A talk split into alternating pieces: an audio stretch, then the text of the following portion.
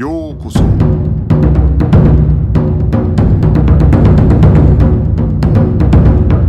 Eu sou o Gustavo e você está ouvindo o Budocast.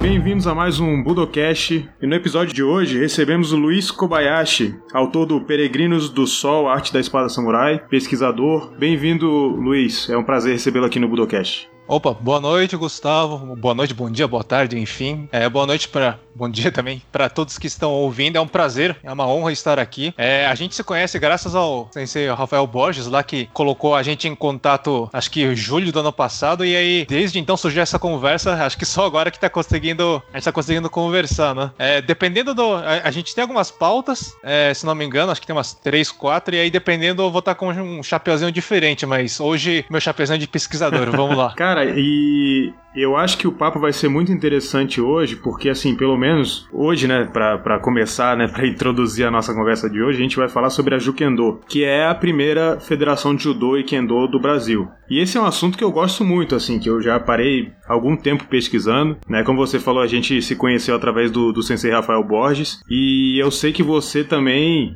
pelo menos me pareceu muito interessado nesse assunto. Eu vi aquela sua live para a Confederação Brasileira de Kendo. Eu acredito que você sabe muito mais do assunto do que eu, inclusive, mas é, esse é um assunto para mim que eu acho extremamente interessante porque é uma federação que muita gente eu acho que não conhece, assim. Pelo menos do lado do judô, assim, às vezes eu falo sobre a Jukendo, às vezes se faz uma, uma associação a Jukendo pós-guerra, né, que é outra Jukendo, que a gente até já conversou sobre isso em off, mas sobre essa Jukendo é, antes da, é, da guerra, que teve a questão da dissolução, etc., que a gente vai até falar sobre, é, eu acredito que não é tanta gente que conhece. E quando eu comecei a pesquisar também, é, a impressão que eu tinha é que as pessoas não sabiam nem sobre as competições, onde as competições eram, quem lutou essas competições, né? Então acho que é um assunto que ainda tem pouca informação para quem pratica né, judô, kendo no Brasil. Concordo plenamente. Na verdade, fiquei contente, na verdade, de ter alguém, que nem você, na verdade, pra gente conversar sobre o assunto. Como você falou, essa parte do, do judô e kendo pré-guerra, né?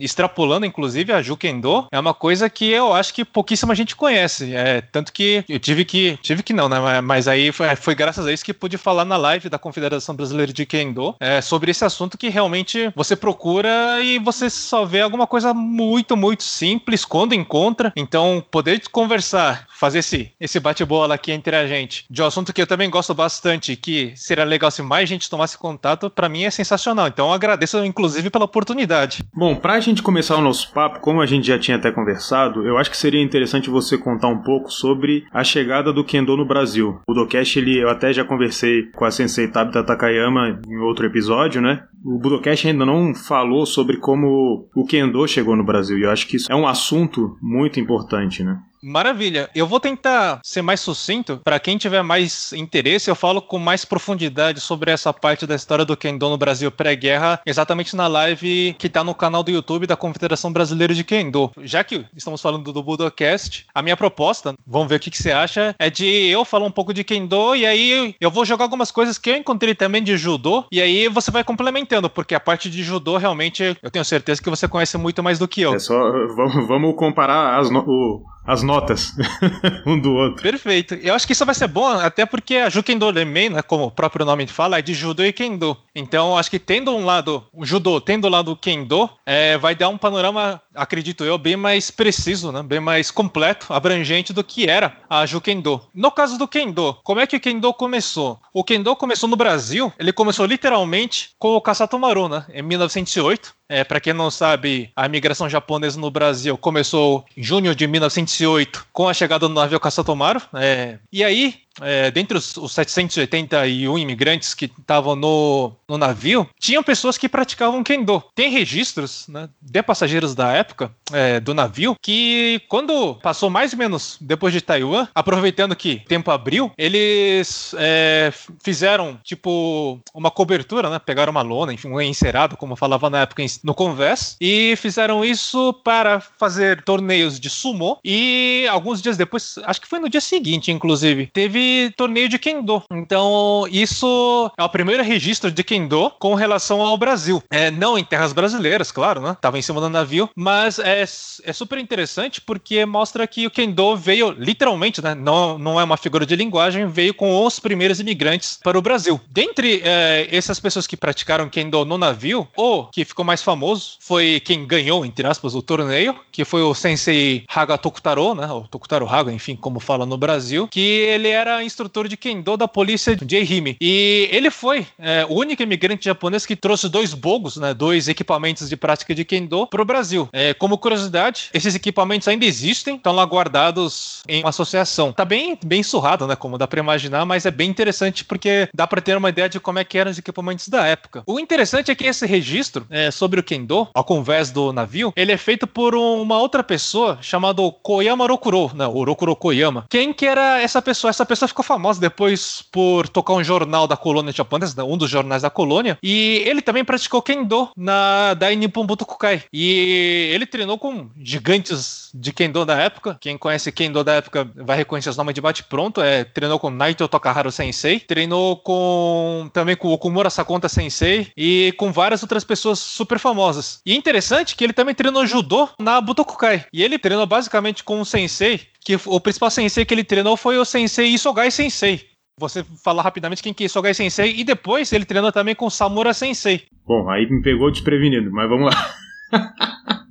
Bom, primeiro falando sobre Isogai Hajime, ele era foi um é, estudante da Kodokan, né? Ele estudou com o sensei Sakujiro Yokoyama, que foi aluno do sensei Jigoro Kano, e ele ah, foi professor é, numa escola em Kyoto, assim como o professor na Dainippon Butokai, como já como você mesmo bem falou, né? E ele é um dos poucos a ter chegado à graduação de décimo dan pela Kodokan. Muita gente pelo mundo, né, é graduado décimo dan é, por federações de judô, né? Mas poucos são aqueles que foram realmente graduados décimo dan pela Kodokan. Ele foi uma das pessoas que enfrentou Matai, Matai Montanabe, que é um, um, personagem bastante conhecido nos desafios com a Kodokan, por ter ganhado de vários, é, vários integrantes, vários membros da Kodokan, vários membros conhecidos da Kodokan. O, o, o Kaichiro Samura, ele foi contemporâneo do Maeda. Ele, junto com o Maeda e, o, e um outro sensei chamado Todoroki, eles eram conhecidos como os três pilares da Kodokan, né? Então, se a gente fizer uma referência aí aos, ao Shiteno, né, os quatro imperadores, vamos dizer, da Kodokan, que eram alunos de Jigoro Kano, é, Kaichiro Samura Maeda e os Shota Todoroki, eles foram a segunda grande geração de lutadores de judô da Kodokan. E ele é mais, um, é mais uma pessoa a ter conseguido conquistar o décimo dan na Kodokan, né? como eu tinha falado também, eram, eram poucas pessoas que conseguiam é, chegar nessa, nessa graduação. Até uma coisa que depois eu acho interessante a gente tocar nesse assunto, né? Que eu vi que você comentou na live do, da Confederação Brasileira de Kendo sobre a questão da graduação, né? Da, de ter um, um, uma certa contextualização da graduação dos mestres que chegaram aqui no Brasil em relação ao que era até aquele momento as graduações no Japão. Porque no caso, por exemplo, do décimo dan, a primeira graduação de décimo dan da Kodokan acontece em 1935 e a primeira graduação a nono dan acontece em 1930, né? Então, quando a gente for falar da fundação da Jukendo, então é interessante lembrar que até a fundação da Jukendo ainda não existia nenhum décimo dan graduado pela Kodokan. Então, essa parte de judô realmente acho que vai ser muito legal para você me complementar. Do judô, né? Inclusive, tem um, um personagem mítico aí que a gente já viu falando. E acho que se bobear, daria tema, inclusive, para mais uma pauta no Budocast, que é o mítico lendário Takasawa Manja, né? O Takezawa Manji. Ele é um uma pessoa, um personagem, enfim, bastante nebulosa, né? Tem muito mistério com relação a ele. Diz a lenda, é, uma das lendas, que ele realmente ensinou é, Jujutsu. Né? Aqui eu, eu, eu, vou usar pronúncia japonesa porque fala Jiu-Jitsu, é, Jujutsu, enfim, é, em termos de Japão, é, tem um significado completamente diferente. Então, só para deixar bem claro do que estou falando, vou falar Jujutsu, que é pronúncia japonesa mesmo. Espero que não tenha problema. Essa pessoa que é o Takasawa Manjo, né? Takezawa Manji, ele teria ensinado é, Jujutsu durante o, o, Império, só que, é, como eu acabei de falar, né? É, tem várias, várias controvérsias aí, e acho que acaba extrapolando muito é, esse podcast de hoje. Talvez numa outra oportunidade, fica aí desde já a sugestão da gente conversar depois sobre o, especificamente sobre o, o Takezawa. Enfim, 1908 então veio o Kendo pro Brasil. O Judô, não achei, né? Pelo menos não me recordo de ter tido alguma prática ou demonstração ou campeonato ou similares ao convés do Kasatomaru.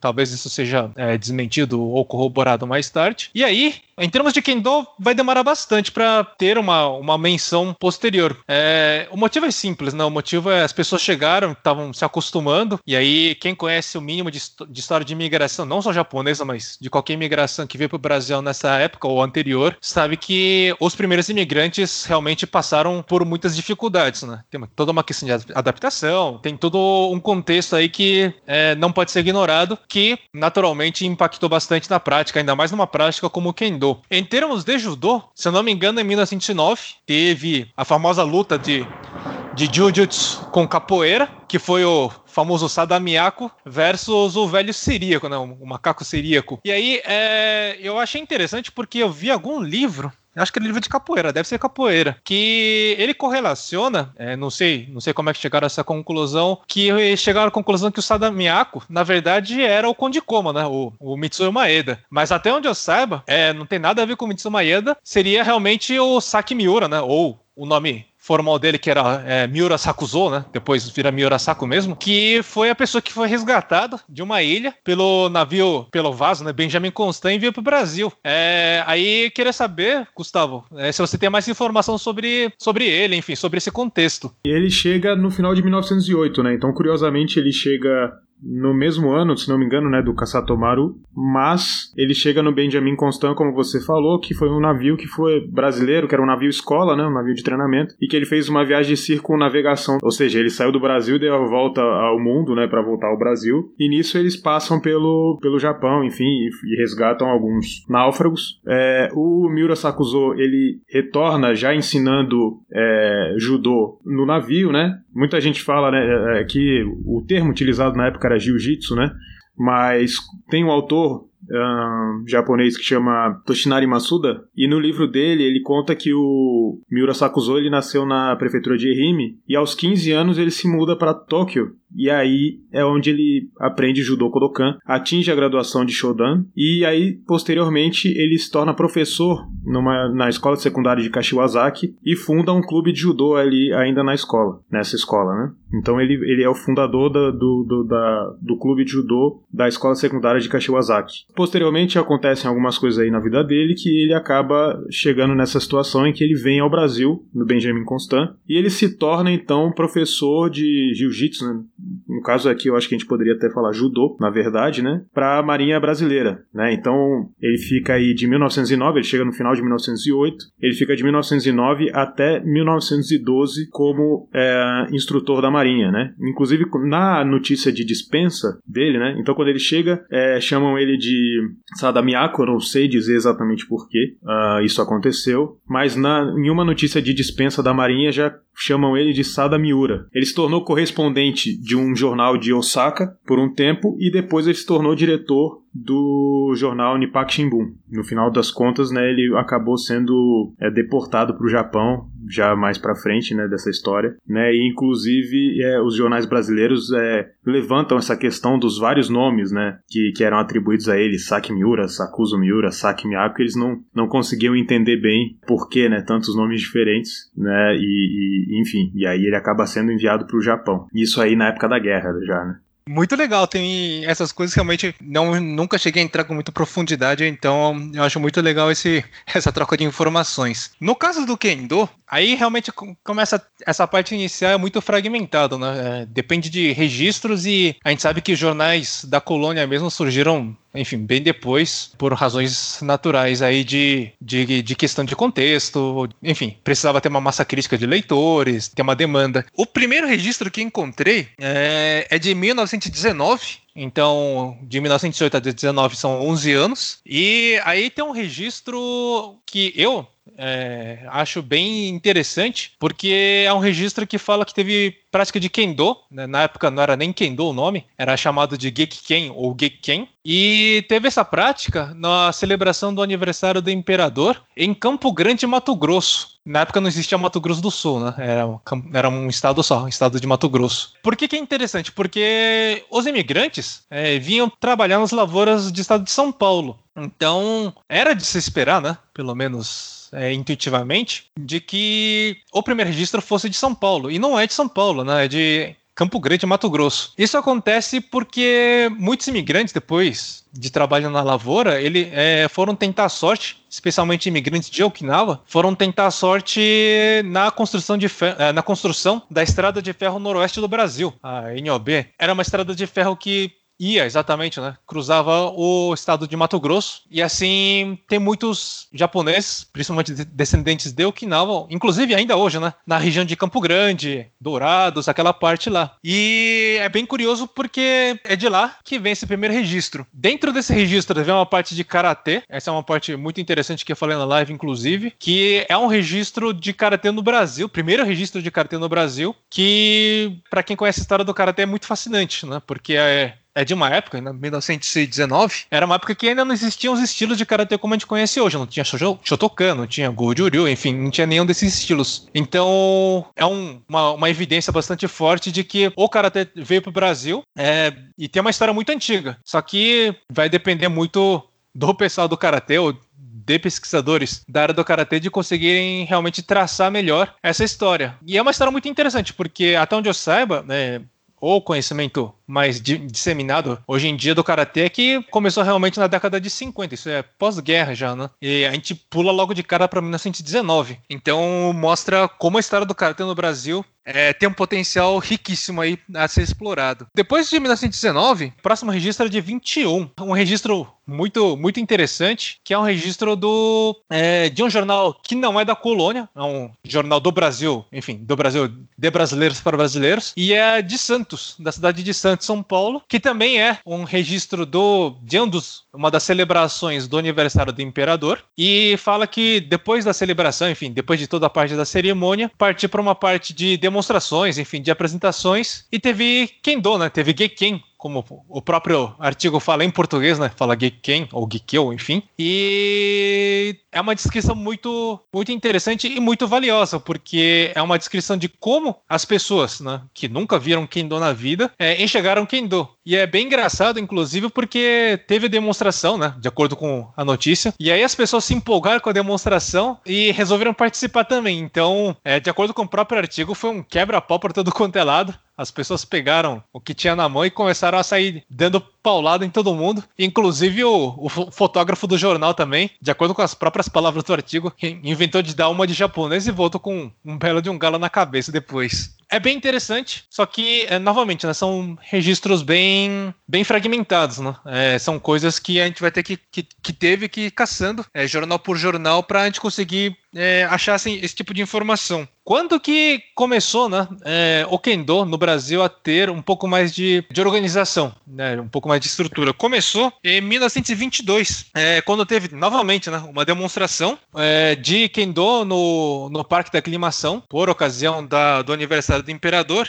e teve uma parte do programa à tarde e teve a participação de uma pessoa chamada é, Midori Kobayashi, né, ou Kobayashi Midori, que esse sim, né? É, esse é o primeiro nome, primeiro grande nome que aparece de Kendo e que efetivamente participou de toda a organização de Kendo no pré-guerra, que a gente vai levar para Ju Kendo, né, para a associação, ou para a Federação de Judo e Kendo no Brasil, ou Hakoku Ju Kendo Remei, como é o termo em japonês. Não há praticamente nenhuma descrição de como foi essa parte do Kendo, mas é, as pessoas que participaram na época falaram: não, é, o grande nome foi é, Midori Kobayashi, Kobayashi Midori. Aqui, nessa entrevista, eu vou pedir licença, eu não vou falar, não vou falar sensei para cima e para baixo, porque senão realmente vai ser, vai ser muito sensei, tá? Mas naturalmente a ideia não é desrespeitar ninguém, é só por uma questão de concisão mesmo. A gente tá falando de 22, e aí é interessante também porque do lado do judô, é, em 1920 mais ou menos, a gente tem o, o Sensei Saigo, Né? Só que, e antes do Sensei Saigo, a gente tem o famoso, né? É, Konde Koma, Mitsui Maeda. E aí, eu não sei exatamente como é que foi a trajetória dele, essa parte inicial. Bom, então como, como a gente já tinha falado antes, né? Tem o Miura Sakuzo que chega em 1908, final de 1908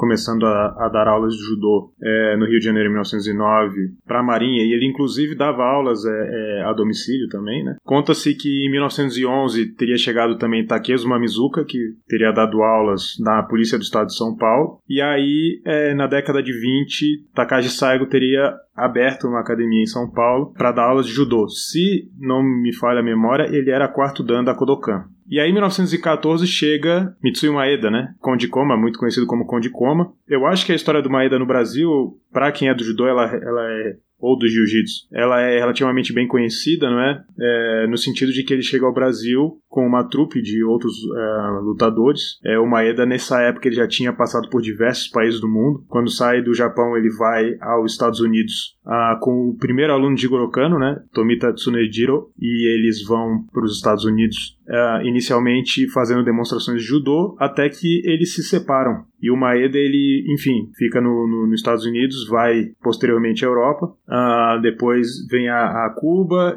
e passa por toda a América do Sul. Ele faz um verdadeiro Shugyo mundial, se a gente pudesse chamar assim, né? E quando ele chega ao Brasil, ele chega pelo sul, na verdade. Ele chega em setembro de 1914 por Porto Alegre, depois ele vai a São Paulo, Rio de Janeiro, inclusive em São Paulo, no estado de São Paulo, ele chega aí a Ribeirão Preto, ele, ele chega, não é somente na cidade de São Paulo que ele fica. Ele vai ao Rio de Janeiro, inclusive na passagem dele no Rio de Janeiro é interessante porque ele dá aulas a uma, um cara que foi aluno também do Miura Sakuzo, do Sada Miyako, que a gente já falou anteriormente, que chamava-se Mário Aleixo. Também aprendeu um pouco com Maeda, existe foto do Mário Aleixo projetando o, o Maeda no chão, inclusive. Do Rio de Janeiro ele vai a Belo Horizonte, enfim, vai subindo, subindo até é, chegar em Belém do Pará. Um dos outros personagens aí é, da história do judô, que também é muito importante, era o Satake, né, que é, o Maeda e o Satake já se conheciam da época que eles moravam no Japão. Existem fotos de, dos dois juntos lá ainda. E o Satake vai para o,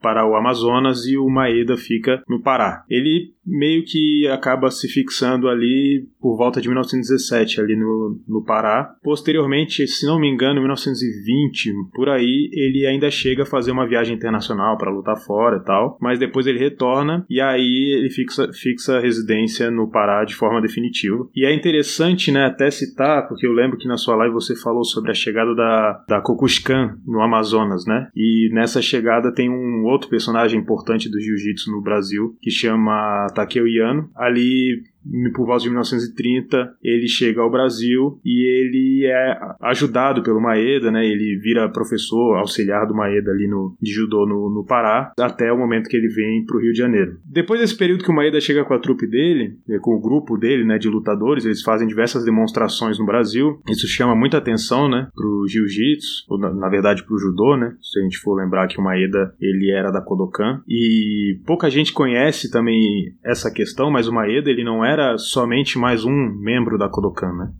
Ele, ele deu aula na Daiichi Kotogako, por exemplo. Ele começou como auxiliar do sensei Hideichi Nagaoka, Shuichi Nagaoka, também é conhecido como Shuichi Nagaoka. Então ele começou como auxiliar e depois ele assumiu a função de professor. E para se ter uma ideia da importância dessa, dessa posição de professor na Daiichi Kotogako, é, quem substituiu o Maeda foi uh, Sakujiro Yokoyama, né? Então era, um, era uma posição de bastante uh, importância dentro dos professores de judô no Japão. O Maeda também deu aula na Kotoshi Hangako, foi auxiliar do Tsuneichiro Tomita e inclusive uma, provavelmente uma das razões dele ter sido escolhido para acompanhar o Tomita aos Estados Unidos. Né? O, o, Maeda ele chega no, no Brasil já é, no final da carreira dele como lutador. E aí, é, já fazendo essa linha do tempo também do judô aí antes da, da Jukendo, é, eu acho importante aqui falar sobre, rapidamente, porque já até existe um Budocast sobre ele, que é o Budocast número 4, sobre o Geomori, né, que começa a surgir ali como um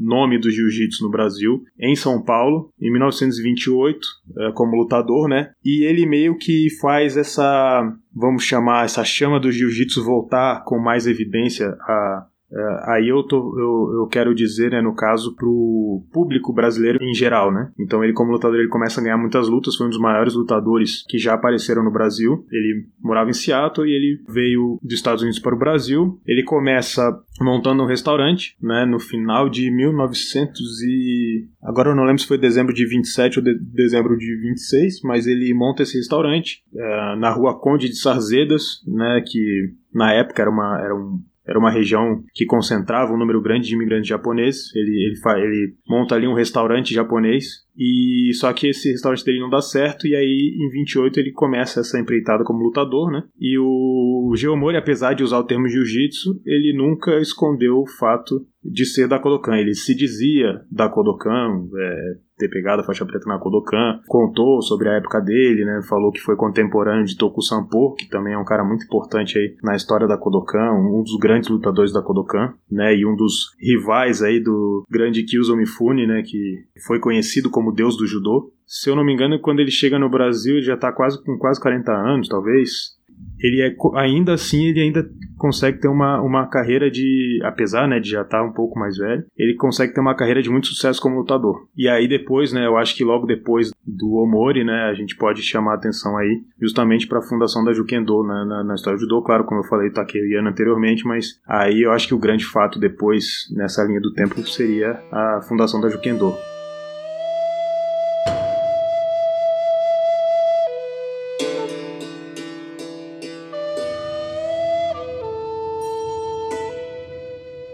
Com relação ao Takagi Saigon, né? É, o Saigon Takagi, enfim. É, nunca sei qual é melhor, se é sobrenome primeiro, nome primeiro.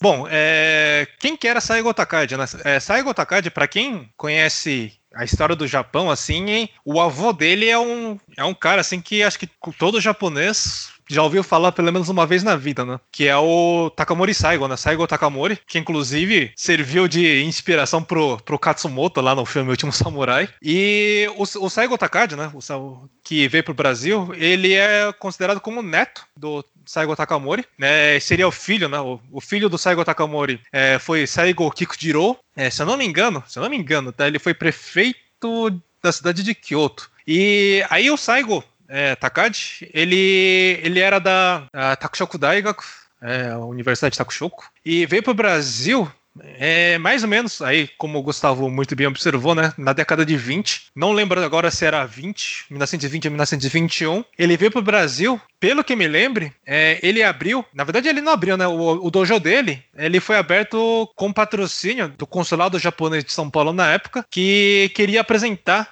o Budô, né, a arte marcial japonesa, pro pessoal do Brasil. E só que por algum motivo lá não durou muito tempo, acho que durou menos de um ano. E aí depois sim, né? Aí ele abriu o dojo dele, a academia dele, na Brigadeiro Luiz Antônio. E aí lá ele ensinou até ser chamado de volta pro Japão, 1927 se eu não me engano, tá? Aqui posso estar falando besteira. Mas é mais ou menos por aí. É, lembro que ter visto registros dele quer dizer, né, das pessoas que treinaram com ele, falando que ele tinha o costume de falar, né, que judô tem que, tem que ser bonito, né? Ou em japonês, judo akirei niare. Né? Judô tem que ser praticado de uma forma bonita, não pode ser um judô é, sujo, não, um judô é, qualquer coisa, por assim dizer. Ele teve vários alunos, o, acho que o mais famoso, se não me engano, é Yaeno Matsuo, Matsuo Yaeno, é, que também ele treinava, né, e ensinava, se não me engano, junto com o dojo, é, junto com o Saigo Takagi, na época do, do dojo da Rua Conde de Sarzedas, né, da Rua Conde, como o pessoal falava. Aí teve ele,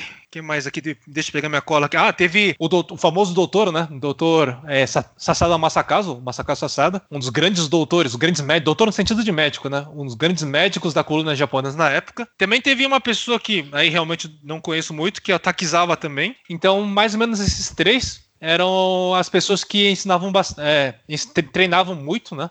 E, dentro do dojo do, do Saigo, Takagi até o Saigo voltar pro, pro Japão. É, isso é 1921 para 27. Mais ou menos nessa época também o Kendo começou a ter um grande avanço. Qual que foi esse avanço? Foi em 1925, essa data conhecida na 1925, 15 de novembro de 1925, a data não é por acaso a proclamação da República, que foi a fundação do primeiro dojo de Kendo no, no, Brasil, na cidade de São Paulo. Tinha Kendo antes, claro, né? As pessoas treinavam Kendo, mas era um Kendo ocasional. Então, assim como foi falado agora, um pouco antes, é, nessa nossa conversa. O Kendo era praticado como? Era praticado essencialmente quando dava, né? A parte agrícola dava um pouco de tempo livre e era muito focado em demonstração. Demonstração quando tinha aniversário do imperador, quando era ano novo ou alguma comemoração cívica mais relevante. Em 1925, é, foi fundado o primeiro dojo, dojo mesmo, né? É, especificamente voltado para ensino do Kendo no Brasil. Quem que fundou? Foi Midori Kobayashi, Kobayashi Midori, que apareceu agora pouco atrás aí no, nessa nossa conversa. O Kobayashi, Midori Kobayashi, ele tinha fundado uma escola, é, mais do que isso, né? Era uma, era uma escola que também era uma igreja, ele era pastor protestante, e era também um dormitório, né? Um, um alojamento para alunos que vinham do interior e vinham estudar em São Paulo. E dentro é, desse contexto, o Kobayashi desse, é, falou: olha, é, as pessoas estão vindo para cá, finalmente as pessoas estão, os pais, né, estão tendo condições financeiras de enviar os alunos para estudar em São Paulo, porque é, já naquela época São Paulo era o centro onde tinha as melhores escolas. Só que é, as crianças, crianças jovens, quando vêm, elas ficam muito jogadas. Então é interessante, era mais, mais do que isso, era o Kobayashi encarava como fundamental que tivesse um ensino, não só ensino em termos de é, currículo escolar, como a gente conhece hoje, mas também de, dessa parte de disciplina mental dessa parte de formação do caráter, né? formação mental, formação, formação espiritual da, do, dos jovens e, e, crianças. E para isso, ele falou: olha, é, eu treinei, né, eu, Kobayashi, é, Midori, dentro da experiência dele como praticante de Kendo, ele praticou Kendo desde a adolescência, ele praticou Kendo com é, sobreviventes da restauração Meiji, ele praticou com samurais de Aizu, né? A família Kobayashi é uma família muito tradicional de Aizu, e depois de treinar em Aizu, ele treinou em Kyoto? Ele treinou na Universidade de Dosha, famosa Universidade de Dosha no Japão. Treinou também na Butokukai, afinal de contas, a sede da Butokukai era em Kyoto. Depois ele treinou também, é, ele ensinou um pouco também quando ele foi para Havaí. É, depois ele foi para os Estados Unidos e dos Estados Unidos ele veio para o Brasil. E ele falou o seguinte, que o Kendo era uma ferramenta é, que poderia ser muito útil para promover essa parte da saúde mental e, e, espiritual, por assim dizer, de formação da pessoa, porque senão a pessoa, é, as crianças, os jovens, estão sendo jogados e, e, vão se perder, né? Então era muito importante que, como eles estavam distantes dos pais, né, que tivesse essa formação. E daí o Kendo, né, é, como a formação dele. Ele chegou a treinar judô, né? É, ele chegou inclusive a ensinar judô em Kyoto. É, mas a formação dele era essencialmente de Kendo, portanto, ele, desde o começo, é interessante ressaltar que o Kendo, a prática da esgrima japonesa, na prática da espada japonesa, foi usado como esse viés educacional, esse viés de formação da pessoa. Isso a gente está falando de 1925. E a partir daí, né, o primeiro dojo realmente constituído, que o Kendo no Brasil começou a ganhar mais momento, até chegar no, no que o Gustavo falou, né? Da fundação da Hakoku Kendo Renmei, ou Federação de Judô e Kendo do Brasil. E isso a gente está falando de 1933. Um pouco antes disso, é, vale citar, essa federação não surgiu, obviamente, do nada, né? Surgiu porque começou a realmente ter uma massa crítica de praticantes, tanto de judô quanto de kendo. Do lado do kendo, é muito importante ressaltar o Instituto né, de Prática Agrícola Miboi, que era vinculado a Kaigai Kogyo Kabushiki Gaisha, a KKKK, né, que inclusive tem acho que é depósito, acho, uma fábrica, depósito, em registro, na região de registro, Sete Barras, que é tombado. E foi é, uma escola especificamente de, como o próprio nome diz, né, práticas agrícolas. Então, o objetivo era preparar os jovens, os jovens, é, digo, jovens e jovens adultos para é, trabalho na lavoura, né, tinha uma formação específica e dentro desse contexto, tinha várias pessoas que praticavam judô e várias pessoas que praticavam kendo. E era um lugar muito forte de kendo e certamente de judô também. Então teve isso. Também tiveram, começou a ter a chegada de vários como, como imigrantes vários, é, várias pessoas com graduação muito alta é, de Kendo e de Judô. Do lado do Kendo, é indispensável falar do Kikuchi Sensei, né? Kikuchi Eiji Sensei. Ele veio como Godan, quinto Dan de Kendo na época, a graduação mais alta. Eu falo com mais detalhes sobre quem que era Kikuchi Sensei na live da, da, da Confederação Brasileira de Kendo. Aqui eu vou, eu vou ter que, que é, resumir um pouco, porque senão vai ficar muito longo. E ele foi, o Kikuchi Sensei foi realmente a pessoa de Kendo do Brasil No pré-guerra, né? A gente está falando pré-guerra, a gente está falando de até 1942, quando o Brasil e Japão é, romperam relações é, formalmente. Além dele, é, teve o Sakurada Sensei, terceiro Dan, o equivalente hoje provavelmente é sexto ou sétimo Dan, de Kendo. Ele também, assim como Kikuchi Sensei, eram de famílias super tradicionais do feudo de Sendai. Sakurada Sensei tem a família Sakurada tem uma história muito, muito forte de Kendo, já na, ainda na época feudal. Kikuchi também tinha uma época é, muita história na época feudal. Na verdade, né? O antepassado do Kikuchi Sensei, ele foi reconhecido pelo Date, grande general, né, grande daimyo Date Masamune, na Batalha de Sekigahara. E ele ganhou um tanto, uma, uma adaga, como reconhecimento do, do valor dele, né, do Kikuchi, na, na batalha. E é bem interessante porque a primeira coisa que o Kikuchi Aides o Kikuchi aprendeu é, quando ele tinha acho que 5, 6 anos de idade, foi aprender a fazer seppuku, né? Fazer o vulgar harakiri, que era uh, a parte da etiqueta de samurai mesmo, né? É, tem essa curiosidade bastante interessante. Veio Kikuchi, veio Sakurada, veio Shigekio. Shigekio, é, Shigekio Sousuke, né? Sousuke Shigekio. Ele era é, praticante de Kendo, instrutor de Kendo da polícia, né? Do, não sei se é polícia, bombeiros, da província de Tokushima. Então, ele também foi uma pessoa que se destacou bastante. É, enfim, vieram é, várias das pessoas minha, é, Miadeira, né? Também super tradicional, família samurai também do feudo de, de Mito, né? Atual província de Ibaraki. E por aí vai. Então começou a ter uma massa crítica bastante forte de pessoas de Kendo e pessoas de Judo, né? É, em particular, acho que vale, é, vale a pena citar uma, uma pessoa que transitou tanto como judô como kendo. Muito mais como judô como kendo, né? Que é o, o Teru Osakata, o Sakata Teru. Ele foi bastante importante para a época, só que ele teve que voltar para o Japão muito rapidamente, quer dizer, é, muito rapidamente, né? Ele teve que voltar para o Japão logo após a fundação da Juken Doremei. Ele era do Kotoshi Hangako, né? você falou, Gustavo. Para quem não conhece, né, Tokyo Koto Shangako é a atual Universidade de Tsukuba. Ele começou, ele veio para o Brasil, se não me engano, mais ou menos é, em 1927, ou seja, mais ou menos quando o Saigo Takagi voltou para o Japão, veio o, o, o Sakata Teru. Ele treinou bastante emoji com pessoas que aí sim, né? Pessoas famosas, que é o Naito Katsutoshi, né? Katsutoshi Naito, é, Yoshida Zensaku, é, Ishio Sadao, enfim, com, com essas pessoas. E ele foi um dos membros fundadores da Hakoku Juken Doremei. Tem uma história muito interessante sobre o Sakata. Parece que desde a época de estudante, ele tinha uma agenda, né? na verdade, era quase um livro de tão, tão grosso que era, que era mais ou menos a as notas que ele fazia de todos os chiais, todas as lutas, todas as técnicas que ele experimentava, que ele vivenciou. Se não me engano, ele tinha mais de, mais de 40 itens, assim, mais de 40 anotações só sobre Nevazar, por exemplo, só sobre técnicas de chão, né? Que para ver como como ele estudava, como, como ele pesquisava essa parte. E aí, enfim, ele teve que voltar para o Japão e do que o pessoal fala, realmente fala, olha, é, Infelizmente é uma grande perda para o judô brasileiro que ele teve que voltar tão cedo. Ele era quinto dan de judô, por isso que ele se destacou mais em judô na época, e ele era quarto dan de kendo. Da parte do kendo ele enfim, eu achei muito pouco. Eu sei que ele também ele era, ele era bom de natação também.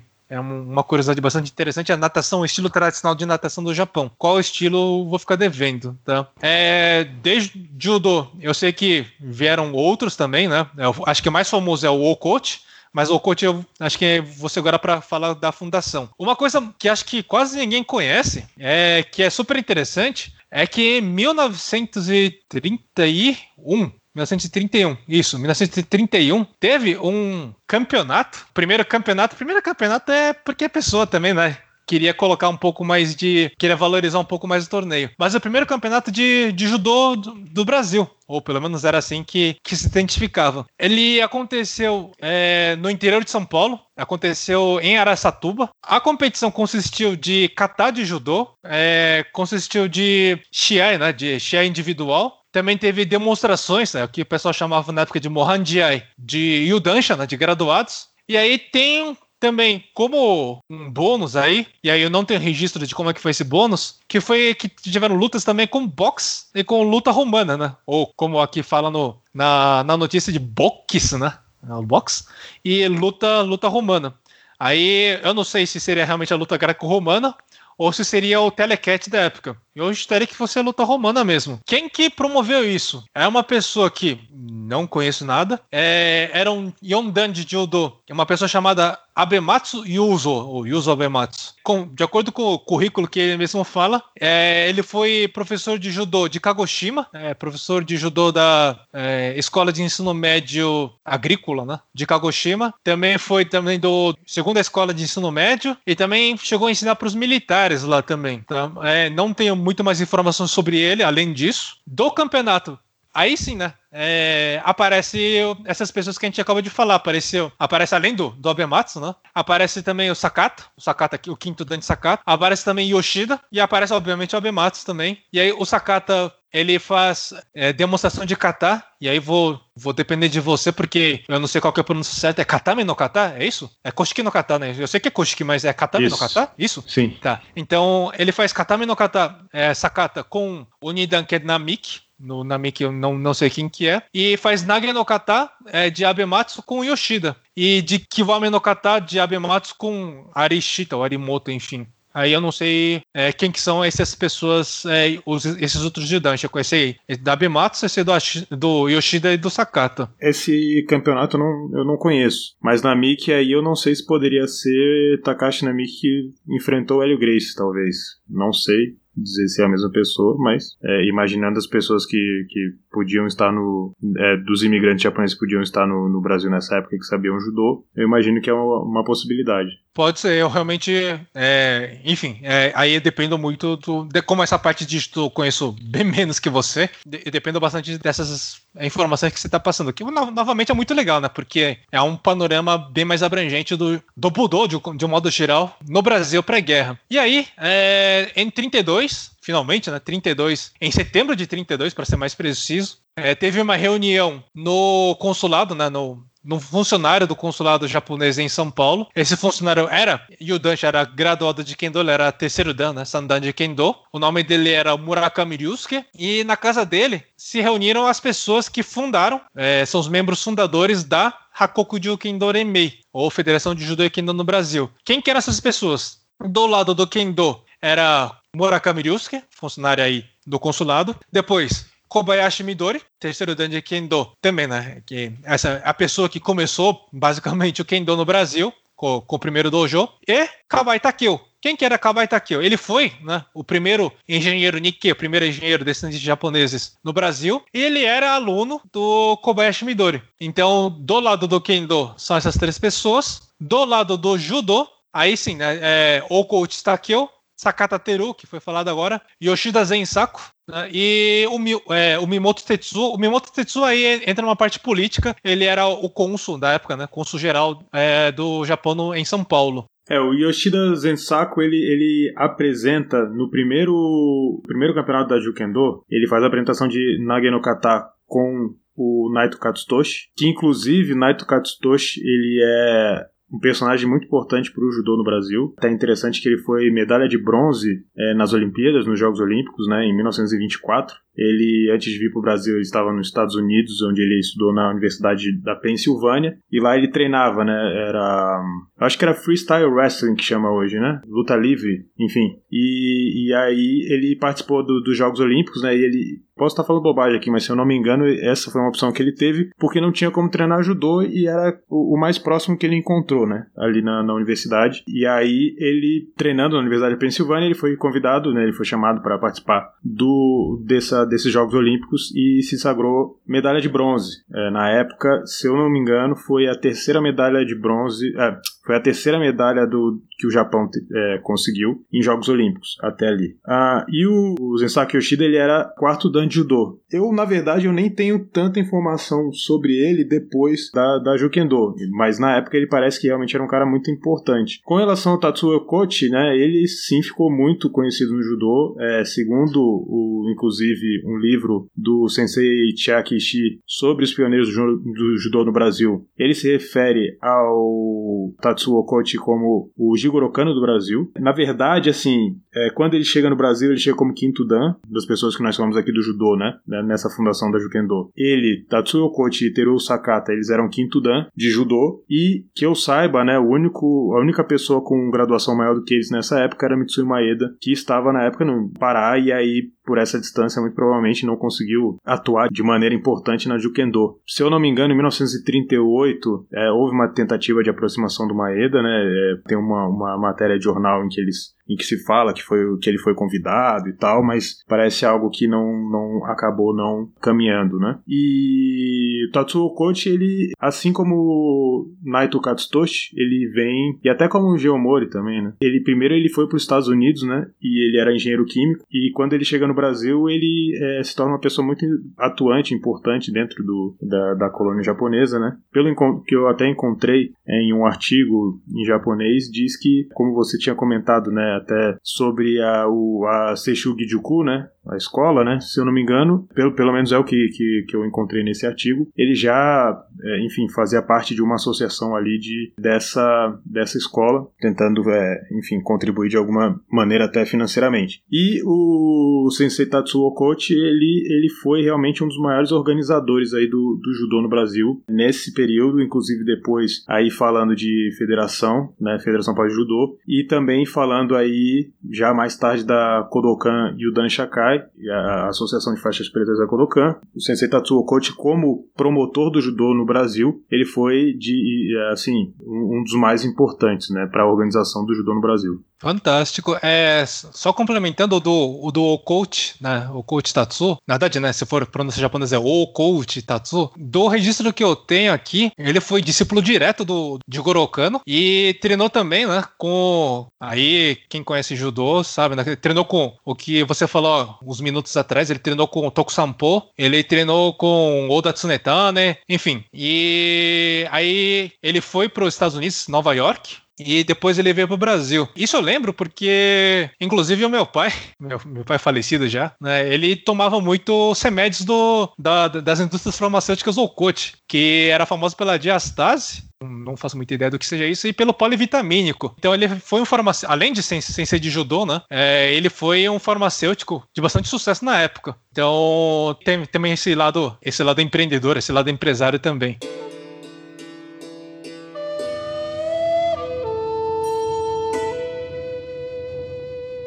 É, mas voltando, né? A gente tá muitas idas e vindas e finalmente a gente consegue chegar em 30 e 32, em setembro de 32. Então tem esse, é, esse acordo inicial com essas pessoas, essas sete, oito pessoas aí, para fundar essa Hakoku Jukendoreme, essa Federação de Judô e Kendo no Brasil. E aí, quando é, divulga isso, é interessante porque, novamente, né, é, de, desde o começo, a ideia não era ser uma organização competitiva, muito menos ter fins lucrativos. A ideia realmente era contribuir de alguma forma é, para a formação moral, formação mental dos praticantes e, por extensão, da, da colônia japonesa. Obviamente, o foco era a colônia japonesa da época por conta do contexto, mas a gente sabe que pelo lado do judô também desde já já começava a entrar praticantes não descendentes de japoneses, praticantes, digamos assim, brasileiros ou ocidentais entre muitas aspas aqui. E em 32 teve esse manifesto, esse primeiro manifesto, e teve muita gente que aderiu a esse manifesto. E aí tem um registro das pessoas e aí tem um registro no final de dezembro final de dezembro de 32, se não me engano, aí já começa a ter uma primeira lista de possíveis membros. E aí começa a aparecer as, é, os nomes que a gente vinha falando, né? É, do, lado do Kendo, a gente tem Midori Kobayashi, que foi o fundador do, do, do Seiju Gijuku, do primeiro dojo de Kendo no Brasil. A gente tem é,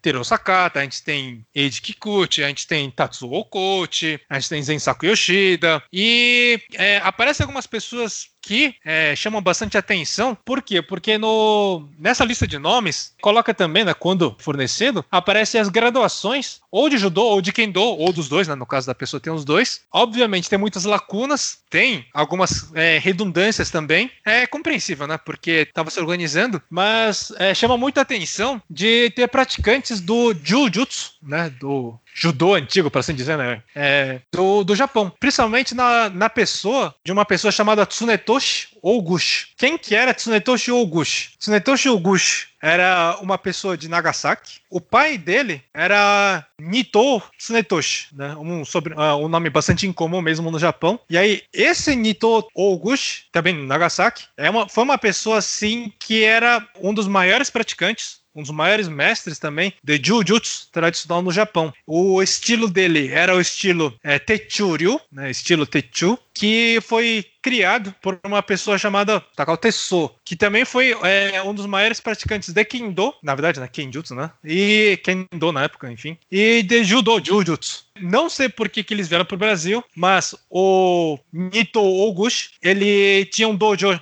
em Nagasaki famoso chamado Hoku, é, que era inclusive o dojo fundado por Takao Teso, que foi o fundador do estilo Techu, né, Techuryu. Então é super é, interessante observar que veio, assim, é, uma linhagem extremamente tradicional no Japão para o Brasil. O estilo Techuryu, se não me engano, ainda hoje é praticado, mas se não me engano em Tóquio, tá? Aqui posso estar falando bobagem. Mas infelizmente não é nem sombra do que foi da fama, né? Enfim, da disseminação que foi na época. É uma coisa que pouca gente conhece, né? É, eu sei que Tsunetoshi Oguchi depois ele foi engenheiro, se não me engano. Não sei se, enfim, os descendentes dele chegaram a praticar. Aí é uma questão de pesquisar mais para frente. Tem também uma pessoa que, essa sim, é uma pessoa que totalmente desconhecida de Kumamoto, chamado é, Masamitsu Araki, né? Araki Masamitsu. Esse também, ele era praticante de Jujutsu tradicional. Ele veio com a graduação de Shomokuroko. O grande problema de ser Shomokuroko é que eu não sei de qual estilo que é. Então, esse também vai depender de pesquisas posteriores, tá? É, mas, em seguida, em 33, já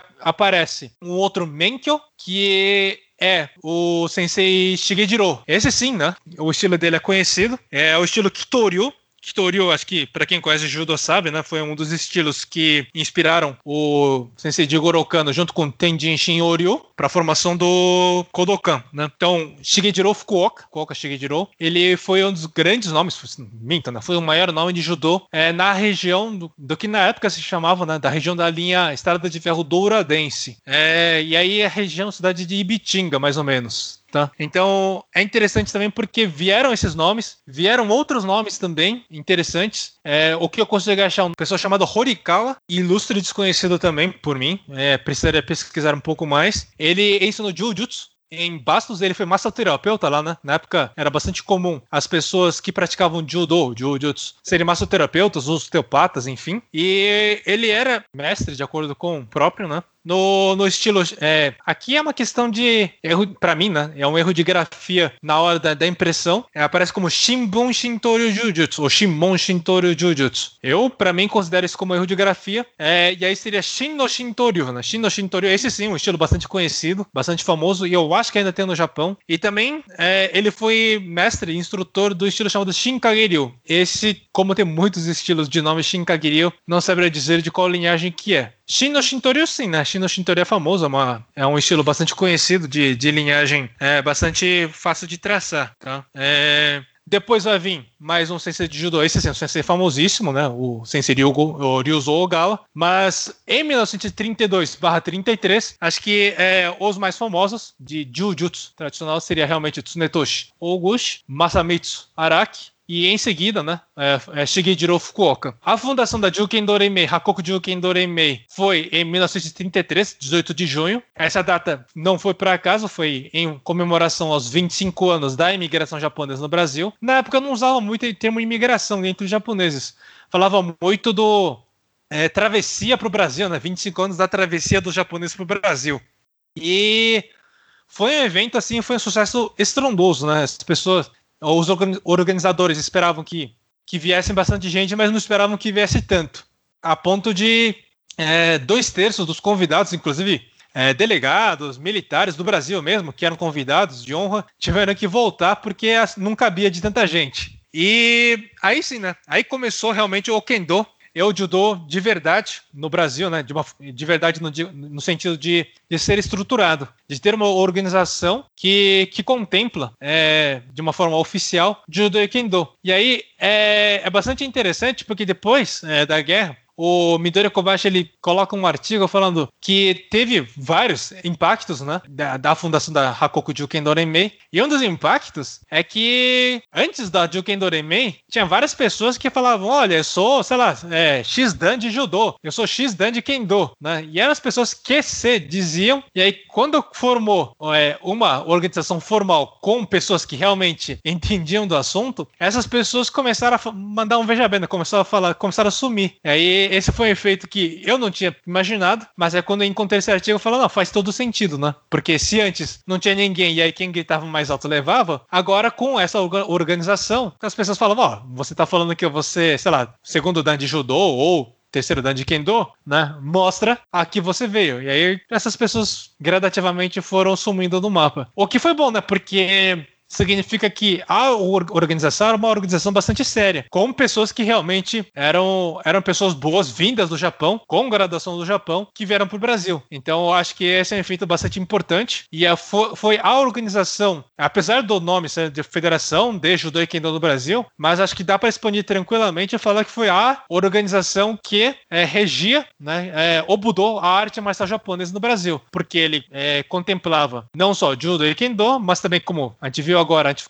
contemplava praticantes de Jujutsu, e mais pra frente é, é, começou a pegar também Iai. O que, que é Iai? Ou Iai-Do, né? Iai-Jutsu na época. São técnicas de saque de, da espada japonesa. A gente está falando de Ju-Kenjutsu, né? A gente está falando de baioneta, muito em função das pessoas que praticavam no Japão quando estavam nas forças armadas japonesas, né? Seja exército, seja marinha. É, Naginata, acho que vale, merece um capítulo à parte. Kyudo, também acho que merece uma explicação um pouco maior mais para frente. Lança também, né? Teve demonstração de lança. E é Soujutsu também. Kenjutsu, obviamente, né? Não, não pode ser diferente. Então, a gente está, apesar, novamente, apesar do nome ser Hakokuju Kendoremei, é, federação, uma tradução da federação, confederação, federação de Judô e Kendo do Brasil, ele foi uma organização muito maior. Foi uma organização que seria o equivalente a Dai Nippon Butokukai na época no Japão. Né? Acho que isso é, é, é, super importante, é ressaltar. E, e, é curioso, né? Como uma organização tão importante, curioso para mim, né? Pelo menos, que foi uma organização que teve tanto impacto e as pessoas gradualmente foram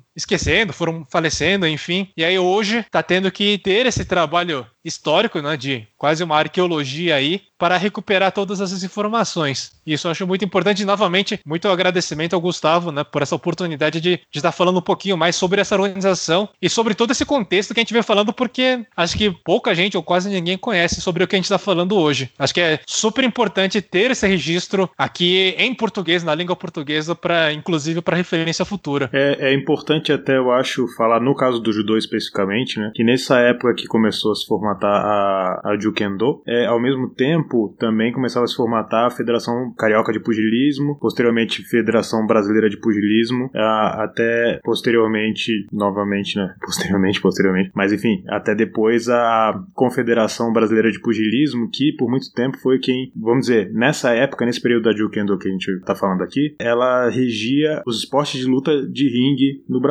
Então, é, apesar do, do termo pugilismo, né? Então o jiu-jitsu, né, por bastante tempo, né, o judô inclusive ficou incluso dentro da, da Confederação Brasileira de Pugilismo, por exemplo. Né, isso só vai acabar então com a, a fundação da Federação Paulista de Judô e depois eventualmente a fundação da Confederação Brasileira de Judô. Uma coisa que eu acho bem interessante da gente falar aqui é justamente que nessa época, né, qual era a principal diferença que eu vejo, é, no caso no, naqueles, uh, naquele, naquelas pessoas que ficaram mais em evidência pelo lado dos eventos que tinham relação com a Federação de Pugilismo e os eventos que, que eram realizados pela Jukendo, era o fato de que os eventos da Federação de Pugilismo uh, geralmente eram eventos de lutas profissionais, enquanto na Jukendo eram eventos de luta amadora, né? Não ama é, assim, é, talvez alguém olhe amador como termo pejorativo, mas entenda amador como o fato de que o sujeito, a pessoa, né, que participa daquela competição não está recebendo ali um, não, não faz da sua vida ser um lutador, né? Então, quando a gente pensa, por exemplo, nas lutas dos irmãos Grace ou até do Takeo Yano no, no Rio de Janeiro, né? Eram eventos em que eles recebiam dinheiro para lutar, né? Então, é, é, isso não acontece na Jukendo, inclusive uh, o Hélio Grace em 1939, que ele ventila a possibilidade de participar então de um evento da Jukendo, o momento em que ele está aposentado das lutas de ringue como profissional. Eu acho que isso é muito interessante, até porque dentro do que era pregado pela Kodokan no Japão, é o judô não deveria ser uma um budô em que se recebia dinheiro, seja como luta de entretenimento,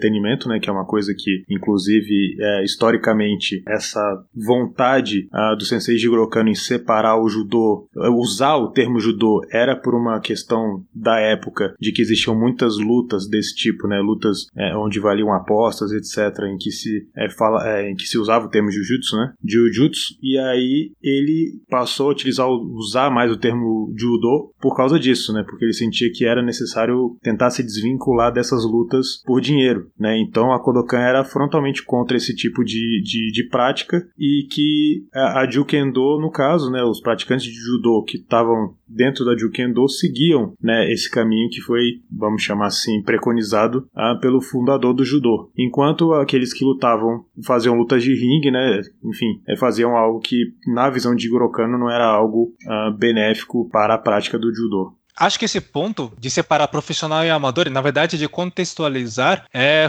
fundamental importância, né? Porque hoje, é, o que a gente entende por profissional e amador é bem diferente do que, que era o profissional amador na época. Como você bem observou, né? O profissional era aquela pessoa que, que fazia da luta a sua profissão. Enquanto que o amador não, né? O, o amador era uma pessoa que entrava, que ensinava, praticava, é, movido pelo espírito mais abnegado, de abnegação. Essa parte não é apenas em luta, né? Claro, né? Tinha toda essa parte de luta, mas a gente vê, a gente via pelo menos, né?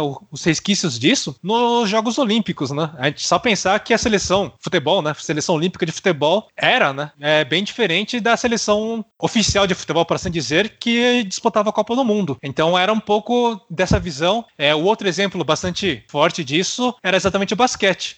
Até 1992, os jogadores da NBA, né, o basquete profissional norte-americano, eles não participavam das, das Olimpíadas. Então mandava meio que um time de universitários. Inclusive, um dos razões, uma das razões por que o, o Oscar, né, o Monsanto, o Oscar Schmidt, ele não foi para a NBA, foi que se ele fosse para lá, ele não poderia participar das Olimpíadas. Ele mesmo fala isso, ele não poderia representar o Brasil. Só em 92 que realmente né, entrou, para quem conhece, o Dream Team da época, né, com os maiores nomes do basquete na época, o Michael Jordan, o Magic Johnson, enfim. Então, para ver que essa parte, essa diferenciação de profissional e amador, a despeito do que a gente pensa hoje, na verdade, na época era bem diferente. Uma coisa era você realmente viver disso aí. E aí, como você tem que viver? Enfim, você meio que aceita qualquer coisa, né? Você tinha que pagar as contas, não tem jeito. Versus o, as pessoas que entravam por abnegação. Então, as pessoas tinham esse poder de escolha de poder manter, pelo menos na visão deles, né? Uma arte mais pura, uma arte mais é, com esse viés mais idealista, seja pelo ideal do Jigoro Kano, pelo ideal do Kendo,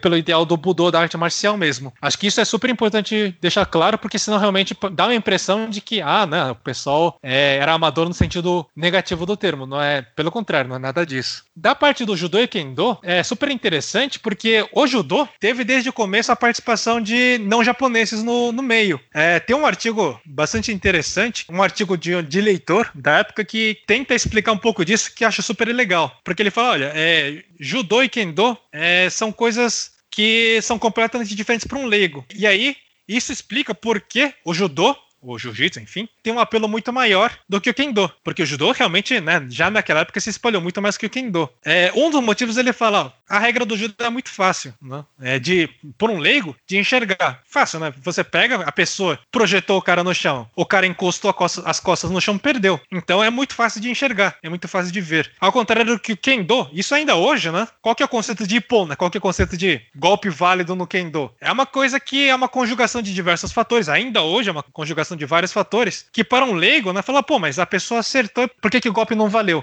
Não é, não é fácil de entender. Ao contrário que o judô é fácil de entender. Aí ele fala, olha, é, o leitor né, fala, olha, o judô, ele tem um apelo maior para os leigos. Porque é fácil de entender, é fácil de entrar, é fácil de, de entender, né? Quem, quem derruba o outro primeiro ganha. Parece que o kendo, quanto mais você entende a arte, mais interessante ela fica. Então, é uma porta mais estreita, mas, pelo menos na visão desse cara, né, desse leitor, é uma coisa que quanto mais estuda, né, mais interessante fica, porque a gente tá, começa a pegar é, muitas nuances, muitas sutilezas de uma disputa, né, de uma luta de Kendo. Naturalmente, não significa que o Judô não tenha isso, mas é uma explicação que ele dá para a diferença de, olha, por que, que o Judô tem mais apelo. Isso eu acho super interessante trazer. Eu não lembro se eu cheguei a falar isso na live da, da Confederação Brasileira de Kendo, mas acho super legal, já que estamos falando de uma visão mais ampla, de trazer para cá. Já em 33, né, a a Hakoku Juken Doreme fez esse campeonato, teve um sucesso estrondoso, e ela lançou um periódico, que é um, uma das grandes fontes de informação, se não for a maior, né? Da, do que aconteceu na época. E aí é muito interessante, novamente, por quê? Porque na Hakoku Juken Doreme já tem não orientais, não, mais do que não orientais, não japoneses dentre os membros. Inclusive dois que participaram do primeiro campeonato de, de Budô, né? Na época, é, a Hakoku Juken Doreme, ele fazia anualmente o que chamava de Zenpaku Budô Taikai, ou seja, Campeonato Brasileiro de Budô, que essencialmente era, era campeonato de judô e de kendo. E na parte de judô, é, já participavam dois, é, participou logo de cara no primeiro, já participaram dois não, não japoneses, que era o Elias Oliveira e o Ângelo Zanon. Aí, é, Gustavo, eu não sei se você terá mais informação de quem que são eles. Eu realmente confesso que é, eles eram do Show Bukan, né? Ou como falar aqui, Show Bukan, mas não sei se você tem mais informação sobre os dois. Não, eu realmente não, não, não sei quem eram. É, então, essa parte é, é interessante porque começa a surgir esses nomes dá tempo de. É, que assim, a, abre mais campo de pesquisa. Eu, novamente, né? Eram todos ligados a, ao dojo do Tomikawa Sensei, em Pinheiros, né? Show Bukan. E aí eu vou, eu vou citar os nomes aqui, inclusive para ficar de registro, porque aí, quem sabe, começa a surgir mais pesquisa sobre essas pessoas. Eram Elias Oliveira, era o Ângelo Zanon, e aí são pessoas que aqui. É, é escrito em japonês, né, gente? É, eu vou pedir desculpa se eu tá falando o nome errado, tá? É Gifino Massi, não sei se é esse o nome, Massi Gifino, não sei. Eli Arantes, Paulo Frude, enfim, é Furude, tá escrito em japonês. Não sei qual que seria a pronúncia em português correto. Gabriel de Paulo, é, Odair Junqueira e Nelson Paula. Então, esse, todos eles eram do, do show Bucan, né? Acho que é interessante porque, novamente, né? Kendo, infelizmente, não consegui achar nenhum, nenhum nome não japonês é, de prática, mas de judô é, eu acho bem legal porque logo de cara, novamente, né, aparecem esses, sendo que dois deles né, participam do, novamente, do primeiro é, campeonato de budô do, do Brasil. Tem entre eles, né, o Ângelo, né, que ele tinha terceiro kill, não faço ideia de qual faixa, acho que aí sim, né, é, é, depois seria interessante o Gustavo falar um pouco das faixas aí de judô na época. O Ângelo, ele ganha ele, ele ganha a primeira luta dele, né? Ele ganha com Yokoshi Hogatame, de uma pessoa chamada Iura, também ilustre desconhecido. E aí o Oliveira, infelizmente, né? Ele perde. Aí eu vou falar o nome, nome aqui, não sei se é esse o nome, tá? É Namijiu de Shime. É esse mesmo, Gustavo? É, falei certo aqui? Sim, Namijiu de Shime. Isso aí, então, perfeito. Namijiu de Shime, ele perde do desse mesmo Iura. Aí o Ângelo, ele ganha do Yokoshi Hogatame, aí na, na segunda rodada, aí ele perde, né? Aí ele perde de uma pessoa chamada Michimoto, por Kosotogari, tá? Não consegui encontrar. Também não confesso que não, não procurei direito. É uma questão de procurar melhor para ver se eles aparecem mais para frente. Né? Não sei dizer, tá? Mas é, acho legal trazer esse registro do judô, porque fala, olha, desde o começo já tinha essas pessoas participando aí, pessoas que, novamente, eu desconheço completamente.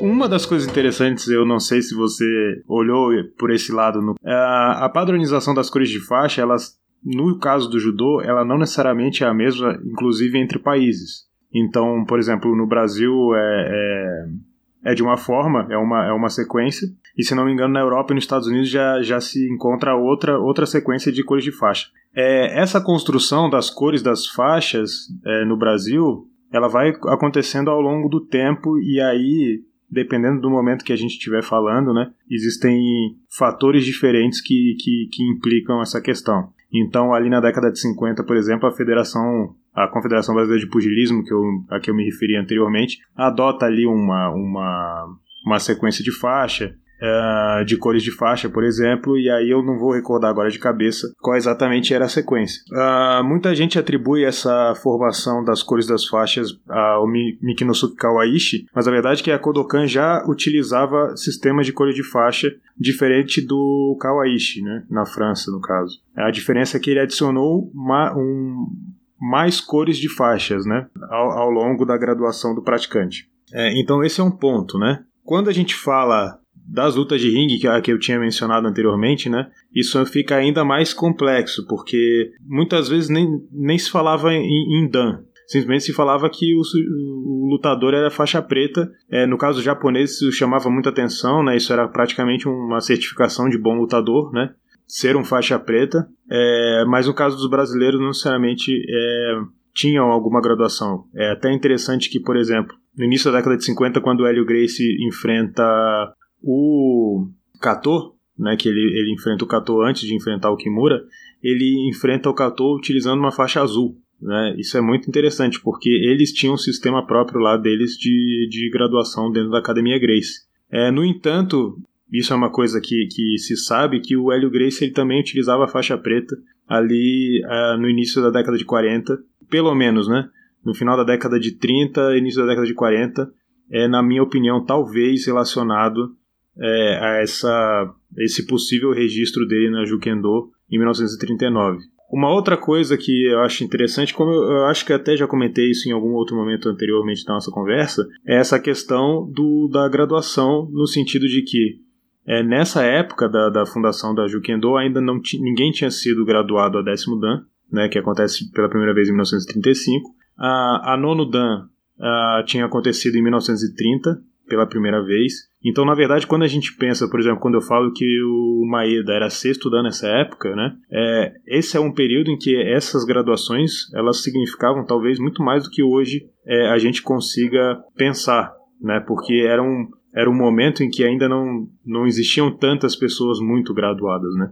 Excelente. O, no caso do Kendo também é a mesma coisa. Aliás, é, com relação à Confederação Brasileira de Pugilismo, o Kendo também foi a mesma coisa. É, depois da guerra, o Kendo também fez parte da Confederação Brasileira de Pugilismo e foi só é, no começo da década de 80 que o Kendo, enquanto arte marcial, como digamos assim, uma modalidade entre aspas à parte, ele começou a, a ganhar uma cara própria. Até lá, realmente, ele também estava sobre a Confederação Brasileira de Pugilismo, porque a Confederação Brasileira de Desportos, na CBD, apesar do nome ser Desportos, acho que todo mundo sabe, né? Na prática era futebol, né? Era o, o precursor da, da atual CBF. Então, assim como o judô ficou sobre pugilismo, o kendo também, também ficou sobre pugilismo, apesar de ser meio esquisito, mas era porque realmente o pugilismo meio que englobava todas essas artes de, de combate e, e similares. Eles diziam que era uma, uma federação eclética, né? Eles chamavam. Que apesar de chamar pugilismo, ela englobava tudo que tinha relação com luta lutas né, no Brasil. Perfeito, Real, realmente é uma eclética, né? Conseguir com, comportar boxe, judô e kendo realmente era uma grande organização guarda-chuva. É, com relação à graduação no kendo, acontece a mesma coisa. No caso do kendo era, acho que ainda era ainda mais extremo no sentido de que, apesar de que formalmente na época a graduação máxima seria de décimo dan, na prática a, ma a, maior graduação que era dada no Japão mesmo era quinto dan, né? Godan. Não existia graduação é, sexto dan para cima. Isso só começou a acontecer em 1937, quando a Juken Doremi foi fundada. 33, obviamente, não existia nada disso. Então, quando a gente fala que o Kikuchi Age era quinto dan, né? É, se a gente jogar como quinto dan de hoje, a gente fica muito com uma visão muito distorcida da realidade. Pelo contrário, ele, ele era, no Japão, a pessoa com a máxima graduação possível. Então, quando a gente trata dessas partes históricas, históricas acho que é fundamental a gente sempre tentar olhar dentro desse contexto histórico. Tem que tomar muito cuidado para a gente não querer olhar com viés, com uma visão de hoje em dia das coisas que eram na época, né? Isso vale tanto para graduação quanto para o que a gente conversou agora há pouco da de ser profissional versus amador. Então são todas essas coisas que a gente tem que tomar muito cuidado para não incorrer em uma visão bastante distorcida do que eram as coisas na época. Em 33, a gente viu, né, fundou a Hakoku Joken e aí começou a, a, se espalhar o Kendo, né? Kendo e Judô. Em princípio por todo o Brasil, mas na prática a gente sabe, focado muito onde estavam os imigrantes. A gente tinha São Paulo, 99% em São Paulo. A gente tinha um pouquinho no Paraná, notadamente na, naquela região onde hoje é, é a cidade de Açaí. E é, em 33 ainda, né? Ainda tinha gente em Minas Gerais. Tinha uma pessoa famosa, Egoshi, que estava lá em Minas Gerais. Eu não sei se ele continua em Minas Gerais, tá? Vou ser bem sincero. Mas ele aparece como sendo registrado em Minas Gerais. A parte de Minas Gerais realmente depois não aparece, fica muito focado em é, São Paulo, principalmente estado de São Paulo e Paraná. E em São Paulo, aí é importante ressaltar também que na época as divisões, é, a forma de como enxergar enxerga como dividir a cidade de São Paulo era muito baseado nas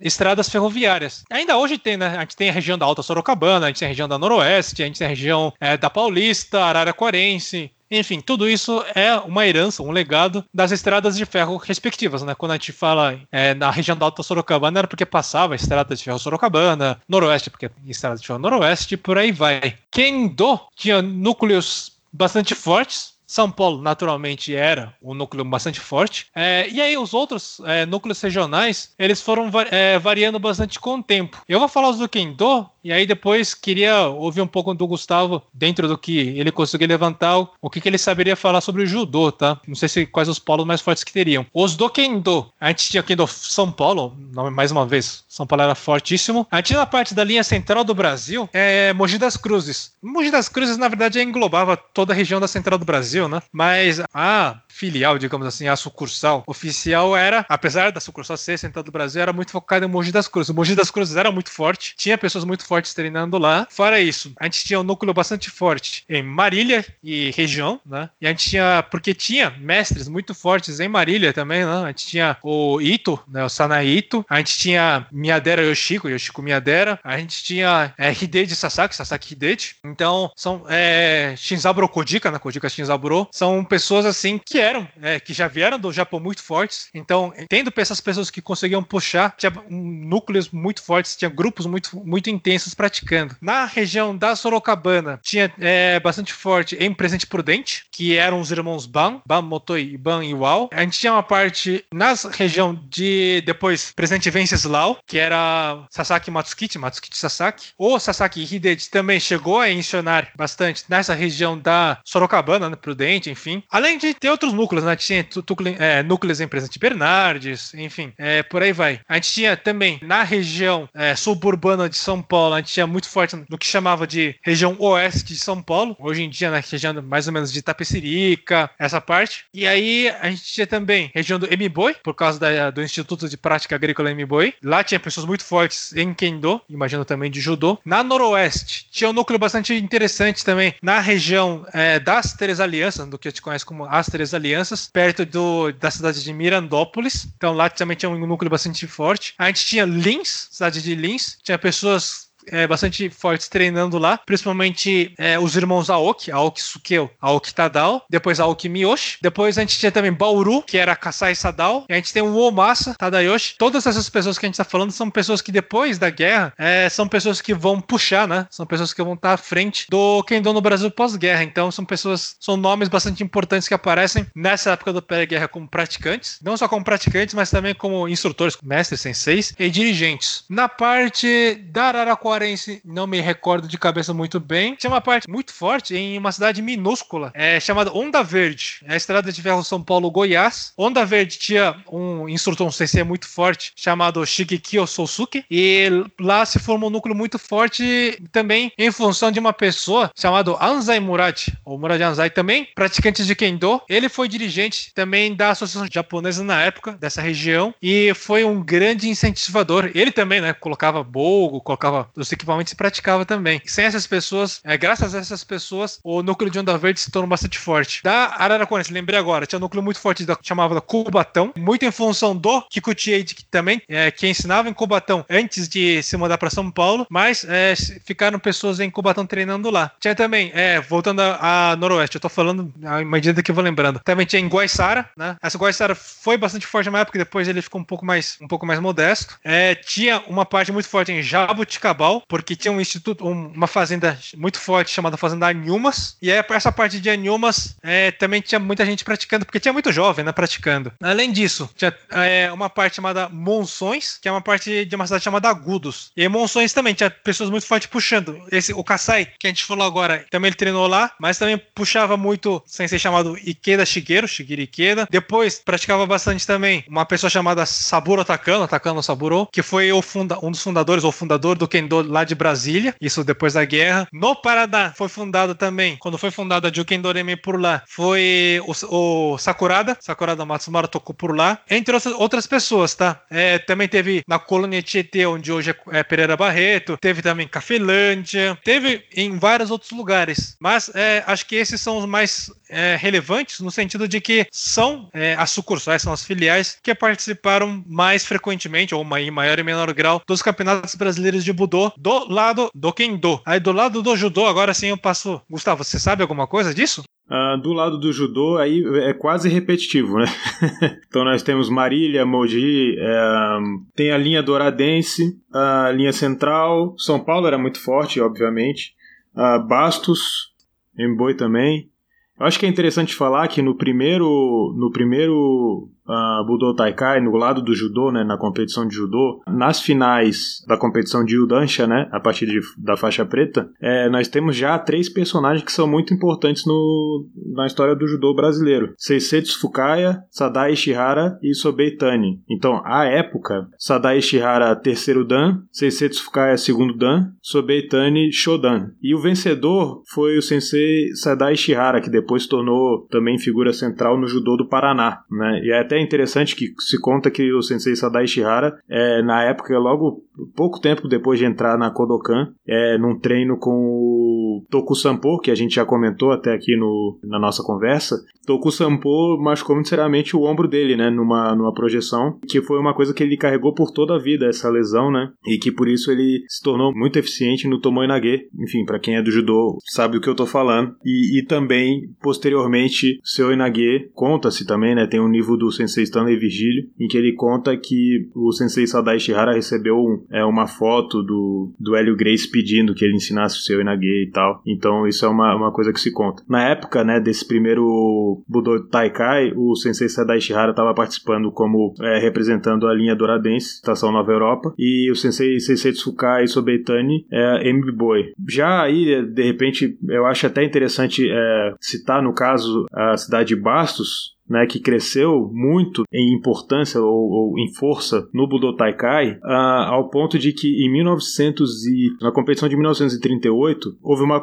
uma competição de, de Kodansha no Budo Taikai, no lado do judô, né, até de 1933 até 1936, a competição por equipes era o Kohaku Shiai, né, que era a luta, enfim, da equipe vermelha contra a equipe branca. E a partir de 1937 é, começa a ser por equipes né, da, das, das filiais da Jukendo. Então, no caso, em 37 quem venceu foi Marília, uh, depois em 38 foi Mogi e Bastos, né, em, em, em torneios diferentes. No caso de Bastos, a equipe de Bastos venceu de um combinado de lutadores, né, de praticantes de outras filiais. Uh, em 39 foi a linha Douradense, 1940 foi São Paulo, e aí depois em, em 41 a linha Central e, e, e São Paulo. Então, para ver né, que interessante como a equipe de Bastos ela era forte, né, na competição de Udancha houve um combinado da, das filiais de, outros, de outras filiais para lutar só contra os atletas de Bastos e mesmo assim a equipe de Bastos ganhou. Né? Isso é só para dar algum exemplo aqui de algumas regiões aí que, que participaram aí do Budo Taikai do lado do judô.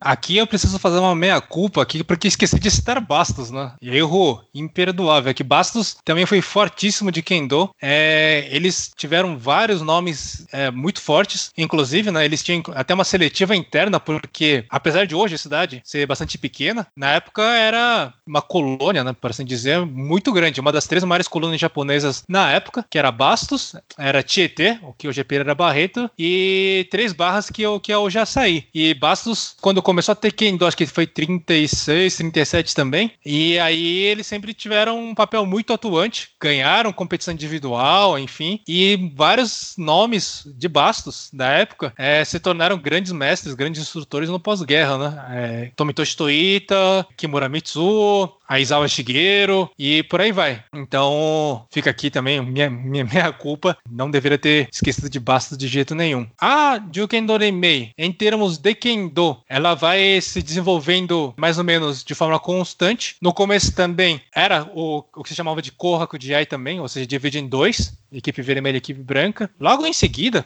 acho que já em 35, se não me engano, já, já começa a ter disputa por equipe. Por que, que Kendo veio antes de judô nesse sentido, não, não sei dizer. Mas já começa a ter isso. E é bem interessante, porque em 35, 36 já, começa a ter uma separação para ter um campeonato específico de infanto juvenil. Aí eu acho que Inter ajudou também nessa, nessa história, mas não lembro. Fica mais ou menos 36 até 40 e 41 ele some porque é, ele é incorporado de volta para o campeonato normal, para dizer, campeonato de adultos de Budô. E eu acho bastante importante porque já mostra que, primeiro, né, tinha é, uma certa massa crítica, por assim dizer, de crianças e jovens praticando Kendo, e segundo, porque mostra que desde essa época já dava uma importância específica para educação, né, para o treinamento de crianças e jovens ou adolescentes. Do lado do Kendo, não vieram, quer dizer, tirando, claro, né, os imigrantes que vieram para ensinar, por algum motivo, provavelmente por uma questão questão de agenda, enfim, por N, N motivos aí que hoje só resta especular, não vieram senseis do Japão para dar seminários, a diferente por exemplo, dos Estados Unidos e do Havaí. Havaí foi, por exemplo, o Oasa, Oasa Yuji, que depois da guerra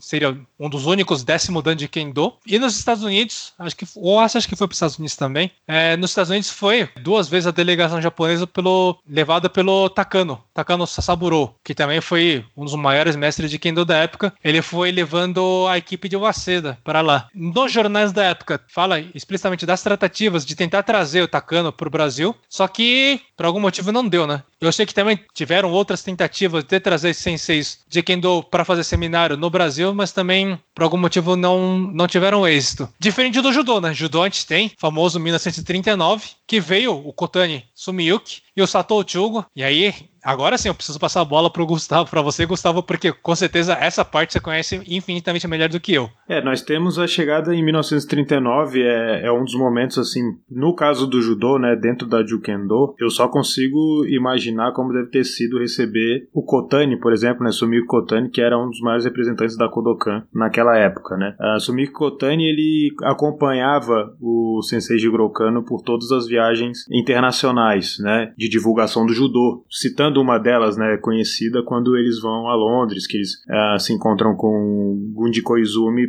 da Budokai, por exemplo. Em 1939, já depois do falecimento do sensei de Kano, Sumiko Kotani continua esse trabalho de divulgação do judô ao redor do mundo. Quando che ele chega no Brasil, inicialmente ele chega pelo Rio de Janeiro, né, e faz é, apresentações para os militares. E interessante que a Jukendo envia algumas pessoas para fazer parte dessas demonstrações, né? Uma dessas pessoas era o Seisetsu Fukaya, né, que enfim foi um dos maiores vencedores das competições individuais da Jukendo e um dos maiores nomes do judô da história do judô no Brasil. E é interessante que também nessa chegada do, do Kotani ao Brasil em 39, né, outra pessoa que participa dessa, dessas primeiras demonstrações no Rio de Janeiro foi o Hélio Grace, né? E depois dessas demonstrações, inclusive há uma foto do Hélio Grace com o Kotani, na, é, ao que parece na foto o Hélio Grace não, não estava usando uma faixa preta. E depois dessa apresentação, o Hélio Grace ele fica maravilhado com os professores japoneses vindos da Kodokan, né? E como eu até já mencionei anteriormente, ele pede para se filiar a Jukendo. Por um artigo que eu, que eu conheço, eles aceitam o pedido dele, né? Ele, ele indica que ele quer participar do Budo Taikai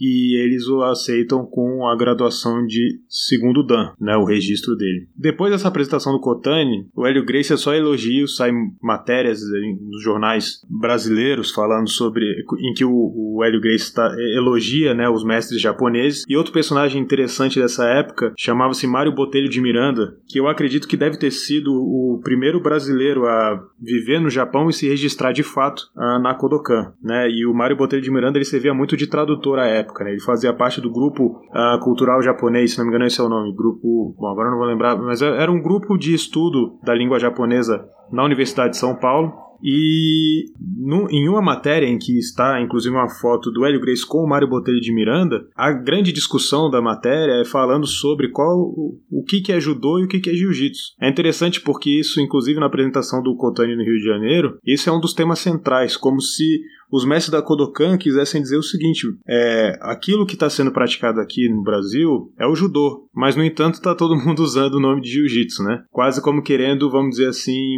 resolver ali alguma, alguma confusão que acontecia no Brasil do que, que era o judô e o que, que era o jiu-jitsu, né? Eu acho interessante notar que às vezes alguns jornais japoneses da colônia japonesa que eu, que eu encontrei, às vezes esses jornais ao final, nas últimas páginas, é, tem algumas páginas em português. E em alguns casos casos, né, a gente encontra nas páginas em português o uso do termo jiu-jitsu e nas páginas em japonês o uso do termo judô, para uma matéria falando sobre o mesmo assunto. E, inclusive, tem um estatuto da, da Jukendo de 1935 em que é usado também o nome Jiu-Jitsu. Eu acho que talvez essa confusão não fosse acontecer no caso do Kendo, porque eles usavam esgrima japonesa, que era mais uma, era uma, vamos dizer, tradução, né, é, do, do que era a prática, do que de fato uma, uma tentar utilizar uma outra denominação em japonês para a prática do, do Kendo. Mas enfim, o Kotani ele, ele, ele chega ao Brasil, ele se apresenta no Rio de Janeiro. Depois ele vai também faz apresentações no Budokai Kai e ele se dispõe a fazer é,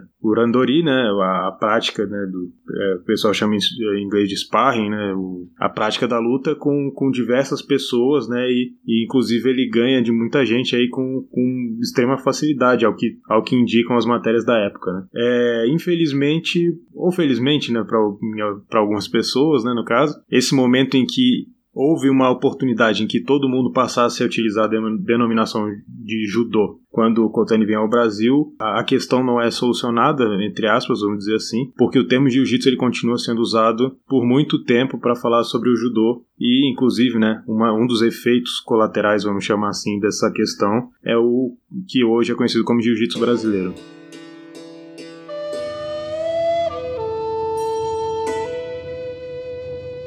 Sobre essa visita do, do Kotani, Kotani do Sato, né, pro, pro Brasil, aí tem uma coisa interessante que um dos artigos da, da dos jornais da coluna japonesa na época é, falam que teve um panfleto para explicar o que, que é judô e o que, que é kendo. E no arquivo do estado de São Paulo tem um, um material que é exatamente um panfleto, né, um, um folheto explicativo, na verdade o rascunho do texto explicativo do que, que é judô e kendo. Então, a minha hipótese hoje hoje é de que esse texto foi o texto que foi distribuído é, para explicar o que, que é Kendo e o que, que é Judô. Eu acho interessante porque, primeiro, né, é, textos em português da Hakoku Jukendo Remei, até onde eu saiba, esse é o único. E segundo, porque dá para entender, dá para ter uma, uma noção, uma visão é, do, do, de um vislumbre, né? De como é que tentava apresentar essas duas artes para um leigo completo. Eu acho muito fascinante porque a forma como, como aborda tem uma certa semelhança com com, o que é com que se fala por aí hoje, porque bate muito na tecla do Bushido e bate muito na tecla do samurai. Inclusive fala que né, são artes samurais, ou seja, a arte do Bushido, o, chama até de samuraísmo no, no texto. Isso eu acho muito muito interessante. Primeiro porque é exatamente dessa semelhança, por assim dizer, né, de como se apresenta essa arte para um público leigo, por assim dizer. E segundo porque se usam esses termos na época, quer dizer que as pessoas já conheciam é, esses termos, seja convivendo com japoneses, seja porque leu o livro do, do Inazo Nitobe, enfim, de alguma forma eles já têm uma certa familiaridade com esse tipo de, entre aspas, aqui, código de conduta do guerreiro japonês, fecha aspas. Então, eu acho bastante interessante, fiquei bem surpreso e contente de ter achado esse tipo de informação, ainda que dá pra ver nitidamente que é um rascunho datilografado. A Jukendo Remei, voltando, né? em termos de Kendo, infelizmente não teve é, nenhuma pessoa do porte do, do Kotani vindo pra cá, né? além, mais uma vez, né, dos, dos mestres mestres que vieram como imigrantes e ensinaram para cá. E é importante também, né, é, retomando o que a gente conversou lá no começo, de que a Hakoku de Kendo Renmei, a Federação de Judô e Kendo no Brasil, ela não foi só de judô e kendo. Vieram outras artes, a gente falou do Jujutsu, mais ou menos no começo dessa, dessa nossa conversa, mas também vieram outras artes. Então, é, a principal delas, que eu gostaria de ser até Naginata. Naginata, para quem não sabe, pessoal, a gente chama é, simplificadamente de alabarda japonesa. É uma arma longa, frequentemente associada às mulheres, mas não, naturalmente naturalmente não se limita às mulheres utilizando essa, essa arma. E quem trouxe essa arte para o Brasil foi uma mulher chamada Furumoto Shizu, ou Shizu Furumoto. Ela era de uma família super tradicional de samurais, de um feudo que hoje é a província de Yamaguchi, e ela foi mestra, se, se tornou mestre de Naginata é, quando tinha 16 anos de idade, quase 16 anos de idade, porque ela treinava, assim, o treino era muito espartano, muito rigoroso, mesmo para época, né? Muito rigoroso. Disse, né, que é, o treinamento dela na época né, não é acordar, não era ser acordada de madrugada ainda e treinar no meio da neve, né? E era um treinamento tete a tete com a, mestra dela, com a mestra Endo. E se ela baixasse a guarda, nem que por um momento vinha voando um golpe de espada de madeira em cima dela, a gente tá falando de uma época né, que era uma criança é, sendo treinada na época, né, no, no meio da neve no inverno. Hoje acho que seria in, totalmente inviável né, fazer esse tipo de treinamento. Na época era socialmente aceitável, né, mais, mais do que isso, era incentivado, inclusive. E foi assim que ela conseguiu se tornar mestre em Naginata no estilo Shinkageryu com menos de 16 anos. O estilo Shinkageryu por uma grande sorte, tem uma documentação, uma única do documentação que é exatamente o diploma da, da Furumoto. E por ali dá para ver que na verdade é uma mescla, né, ou pelo menos é inspirado em quatro estilos. São quatro estilos conhecidos, que é o Rikita Kagiryu, Aisu Kagiryu, Katori-ryu e Chishin-ryu. Chishin-ryu esse é um pouco mais desconhecido, mas os outros três são bastante conhecidos. Ela chegou a ensinar várias crianças é, japonesas na época. Ela teve, fez demonstrações, principalmente no final da década de 30 para 1940. Em 1941 tem uma foto dela e dos, das alunas dela fazendo a demonstração no, no último campeonato brasileiro de Budô, né? Zenpaku Budô Taikai. E depois da guerra, meio que, enfim, ela não aparece tanto. Mas no pré-guerra, ela é uma figura bastante atuante. Na Ginata no Brasil, foi bastante forte, principalmente entre as alunas de uma das escolas japonesas, né? Que, uma escola japonesa que hoje é o que se chama de colégio pioneiro. Isso é uma cama do Brasil, acho, se não me engano. E é muito importante é, ressaltar isso porque pouca gente conhece. Eu, eu cheguei a falar um pouco passando no na live, mas é, esses detalhes, acho que não sei se eu não lembro se consegui falar. Tem uma lenda muito, muito interessante sobre ela porque a família dela, da família Furumoto, é do mesmo feudo de um dos maiores generais do Japão, considerado um dos maiores generais do Japão, que é o general Nogi Maresuke, ou Maresuke Nogi, que foi um dos grandes generais é, japoneses na guerra russo japonesa. O general Nogi, ele perde os dois filhos, isso é fato histórico, ele perde os dois filhos na guerra e começa a ter é, muita sugestão de, de adotar crianças, né, adotar pessoas para que a linhagem né, da família não morresse. E uma das pessoas que foi oferecida para é, manter a linhagem do Nogi foi exatamente a Furumoto. E por N motivos, principalmente sendo o motivo do próprio Nogi falar que não, não, não vou querer adotar ninguém, a linhagem, vai, a família vai morrer comigo, é, não deu certo. Mas é para ver como a família Furumoto é é uma família tradicional, uma família bastante respeitada no feudo naquela época. É, e para ver também o naipe, né, o gabarito das pessoas que vieram pro Brasil. Eu tô falando do Naginata, mas obviamente vale para Kendo, vale para Judô, vale para várias outras artes aí. Além da Naginata, que é Yaijutsu, a arte do saque da, da espada japonesa, é, veio também com os praticantes de Kendo, que praticavam Yai, ou de pessoas que praticavam Kembo, e aí, Kembo, é, salvo engano, acho que vai ficar numa outra pauta aí, uma outra conversa, no outro Budocast. Mas enfim, o Yai também veio para Brasil no pré-guerra. A pessoa praticante de IAI mais famoso foi Yoshimatsu Mitsugi, Mitsugi Yoshimatsu. Essa pessoa acho que eu vou deixar para falar quando entrar, quando eu falar na parte do Kembo, mas é um dos grandes nomes, se não for o maior nome, do IAI no Brasil pré-guerra e também, por que não, no Brasil pós-guerra, mais ou menos da década de 70 e 80. Foi o principal expoente, pelo menos dentro do que consegui pesquisar, foi de longe o principal expoente. Além dele, teve o Hayashi Hisayoshi, que treinou com Nakayama Hakudo no Japão. Nakayama Hakudo, para quem conhece Kendo, acho que é, é uma figurinha muito carimbada. Foi um dos maiores, realmente, literalmente, maiores mestres de Kendo do Japão. Foi o único praticante no Japão a pegar o título de Hanshi, né? O título de grande mestre no Japão de Kendo, Iai e Jo. É, jo é a arte do cajado, ou bastão curto, é, no Japão. E ele fez uma demonstração de Iai no Brasil, em um dos torneios da, da Jo Kendo Renmei. Fez uma demonstração do estilo Shinto Munenryu. Tá? Shinto Munenryu é um estilo bastante tradicional no Japão, que era do também herdado pelo Nakayama Hakudo antes dele ficar mais conhecido pela parte do que se chama hoje de Musoshin Denryu. E o Hayashi fez a demonstração de, é, de Shinto Munenryu. Fora isso, tem outros nomes, é, alguns nomes não que, que aparecem menos Tsukimoto Tokusaburo também, ele é considerado também é um dos grandes mestres de Yai. Só que é, quem ganha um pouco mais de destaque é o filho dele, Tsukimoto Akira. E aí vai ficar por uma outra, um outro podcast também. E como ele praticou Kembo, dá pra falar no, num eventual podcast de Kembo. Tem também Jukenjutsu, novamente, na Bayonetta. Bayonetta, quem trouxe foram pessoas que treinavam no Japão, né? E aí, esse é legal porque vários torneios de Budô, né? Zenpaku Budô Taikai, tiveram partes específicas de Jukenjutsu, de Bayonetta. Aí, a impressão que eu tenho é de que realmente eram pessoas que treinavam no Japão e continuaram treinando aqui e participavam. Não consegui localizar, pelo menos, não, não até o momento, nenhuma estrutura mais formal de ensino, de disseminação dessa arte, como a gente consegue detectar tranquilamente no judô e no kendo, por exemplo. Mas é, é interessante porque foi uma das modalidades, por assim dizer, foi uma das artes que foi formalmente in, é, incluída na programação dos campeonatos brasileiros de Budô, no Zenpaku Budô Taikai da Hakokujo Kendo Renmei. E, por por último, né, vale também, tem que citar Kyudo. Kyudo consegui citar muito, muito ampassando também na live, e aí acho que aqui dá para falar um pouquinho mais. O Kyudo, no Brasil, primeiro registro que encontrei foi em 31, esse é antes da Juken Doremei, quando tinha o, o, um clube de japonês, né, o Nihon Club, aqui no, em São Paulo, e teve né,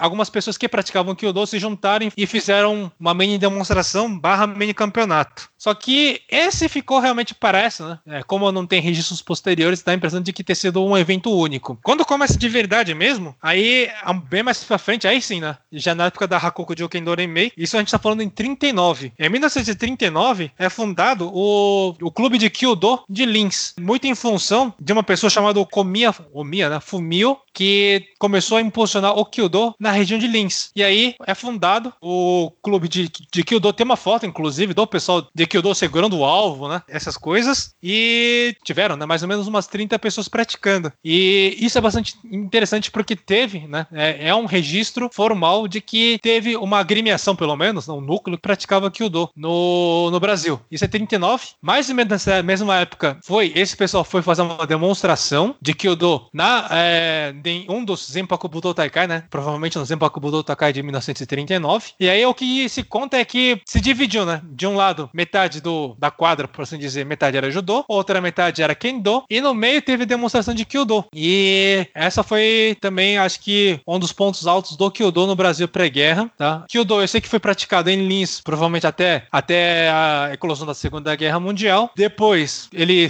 o, o kyudo realmente meio que some completamente do radar. Aí, o que eu sei é que tinha um sensei de um mestre de Kyudo do interior de São Paulo. Se eu não me engano, realmente região de Aracatuba, Lins, Bauru, talvez Bauru, que praticava, acho que tinha um vídeo, inclusive, de uma demonstração desse mestre, né? Mestre já bem de idade, junto com várias senhorinhas que fazia demonstração de Kyudo com Makiwara e fazia uma exibição. Não sei se esse núcleo continuou existindo depois, isso é, década, isso é 90 já. É, não sei se continua existindo depois. Para mim, a hipótese mais provável de que esse mestre era um dos praticantes de Kyoto de Lins, porque afinal de contas é interior de São Paulo, mas, enfim, acabou se perdendo, né? É, depois, eu conheço outros praticantes ocasionais, mas realmente praticantes bem ocasionais. Então, quando a gente fala de Hakoku Jiu Kendo Renmei, novamente, apesar de ser federação de judô e kendo, tem judô, lógico, kendo, naturalmente, mas também tem a Jujutsu, a gente tinha é, Naginata, a gente tinha Kyudo, a gente tinha é, Jukenjutsu, a gente tinha Iai,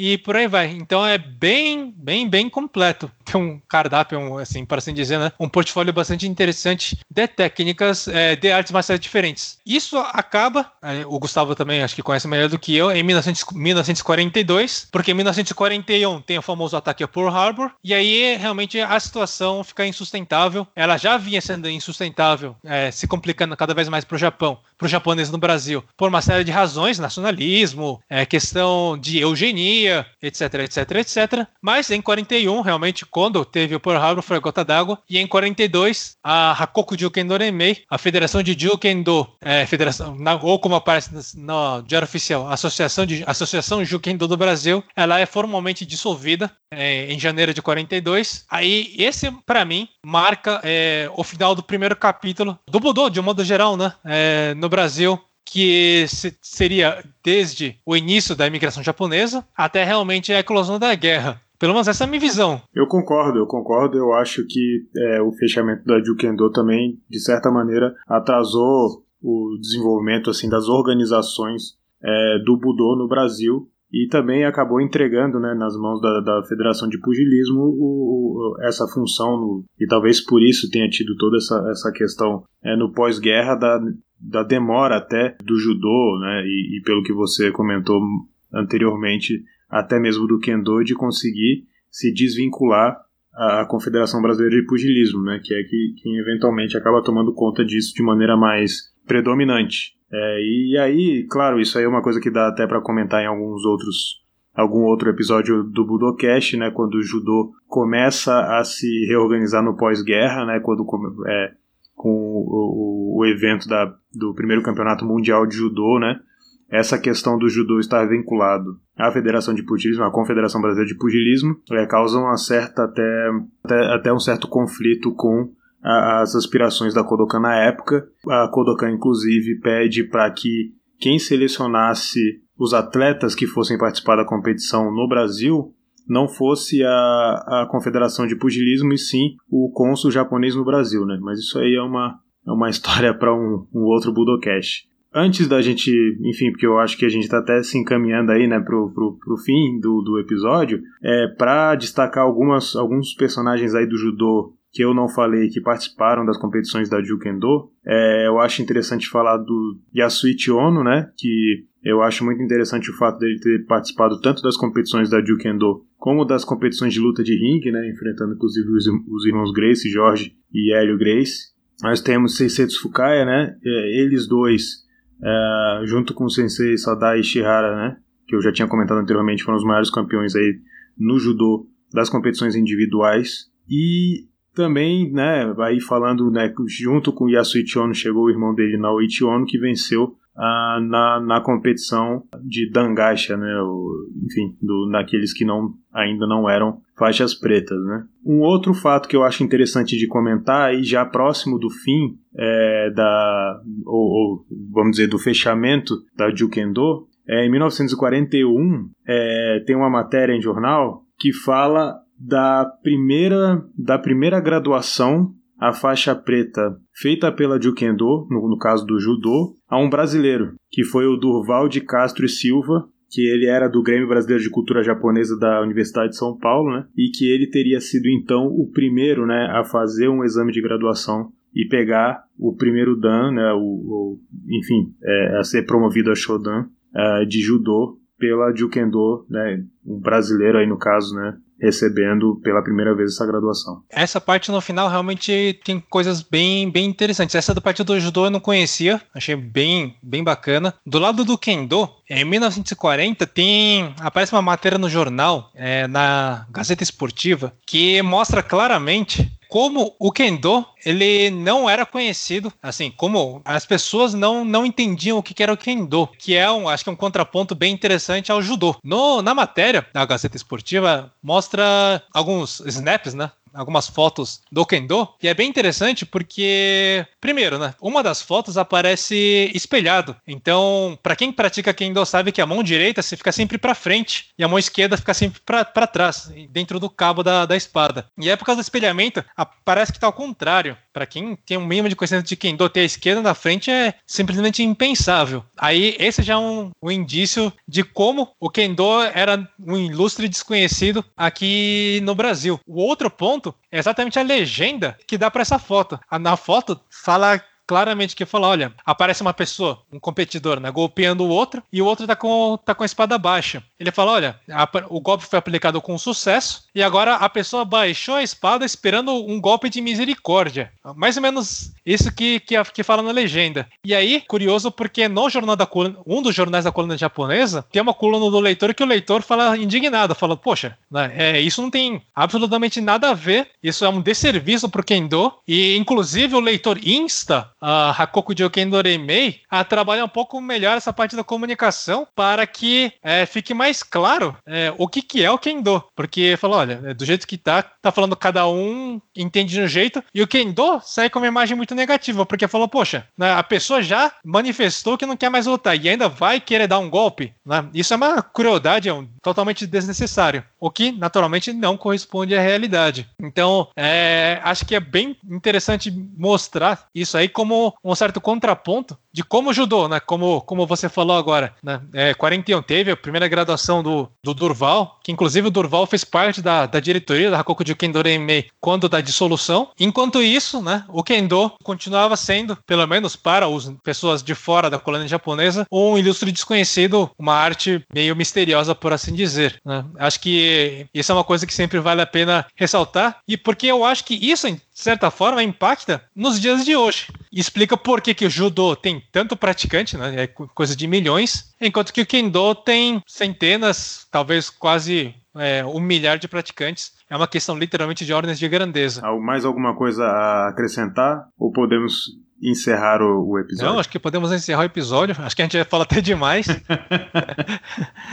só que é, só, só, só, queria agradecer mais uma, mais uma vez, né, para você, pela oportunidade de a gente ficar tá conversando assim sobre um assunto que eu também considero fascinante, que é essa parte do da Hakoku Jukin Dorinmei, do panorama do Budo japonês antes da Segunda Guerra Mundial. É uma coisa que é muito difícil a gente achar um lugar para falar. E eu espero que eu tenha contribuído com alguma coisa. Espero que tenha sido útil, que sirva também, não só de referência, mas também como um ponto de partida para pesquisas posteriores aí para enriquecer, para corrigir, ampliar tudo aquilo que a gente veio falando nesse podcast aqui. Muito obrigado. Eu que agradeço. É, antes da gente finalizar, eu só quero ler uma coisa que eu tinha separado aqui, que é um estatuto, diz assim, extrato para o registro do, dos estatutos, e é da Federação de Ju-Kendo do Brasil, é de 1935. E eu acho interessante porque, primeiro, né, e tá em português, né, nesse caso. E aí, é, o item 1 é a denominação Federação de Ju-Kendo do Brasil, sede capital de São Paulo, e aí o, a parte onde diz fins, né, que eu acho interessante de ler. Diz o seguinte: pugnar pela elevação moral e intelectual e pela preparação física dos associados, promovendo a mais íntima e leal amizade e cultivando o espírito de cavalheirismo entre os associados, e para a efetuação de seus objetivos: a. instalar e manter a sede própria, b. promover a prática de jiu-jitsu e kendo, entre aspas, esgrima japonesa, entre os associados, c. organizar as competições campeonatas, d. publicar um órgão social e promover outras atividades necessárias para a consecução dos fins sociais.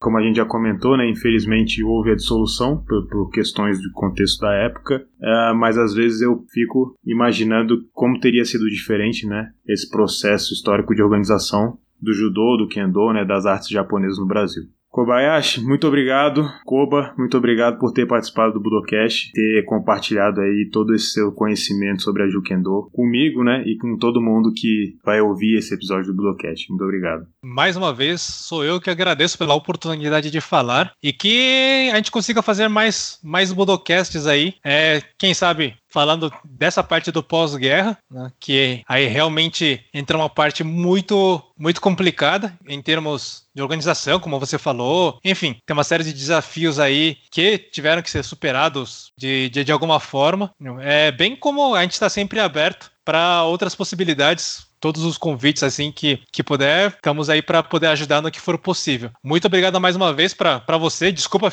ficar tanto tempo. Muito obrigado para todos aqueles que também ouviram a gente nesse podcast. Ficamos por aqui com mais um Budocast, então não esqueçam de nos seguir nas redes sociais. Ah, você também pode enviar um e-mail para budocast.gmail.com. Então é isso, ficamos por aqui e até a próxima.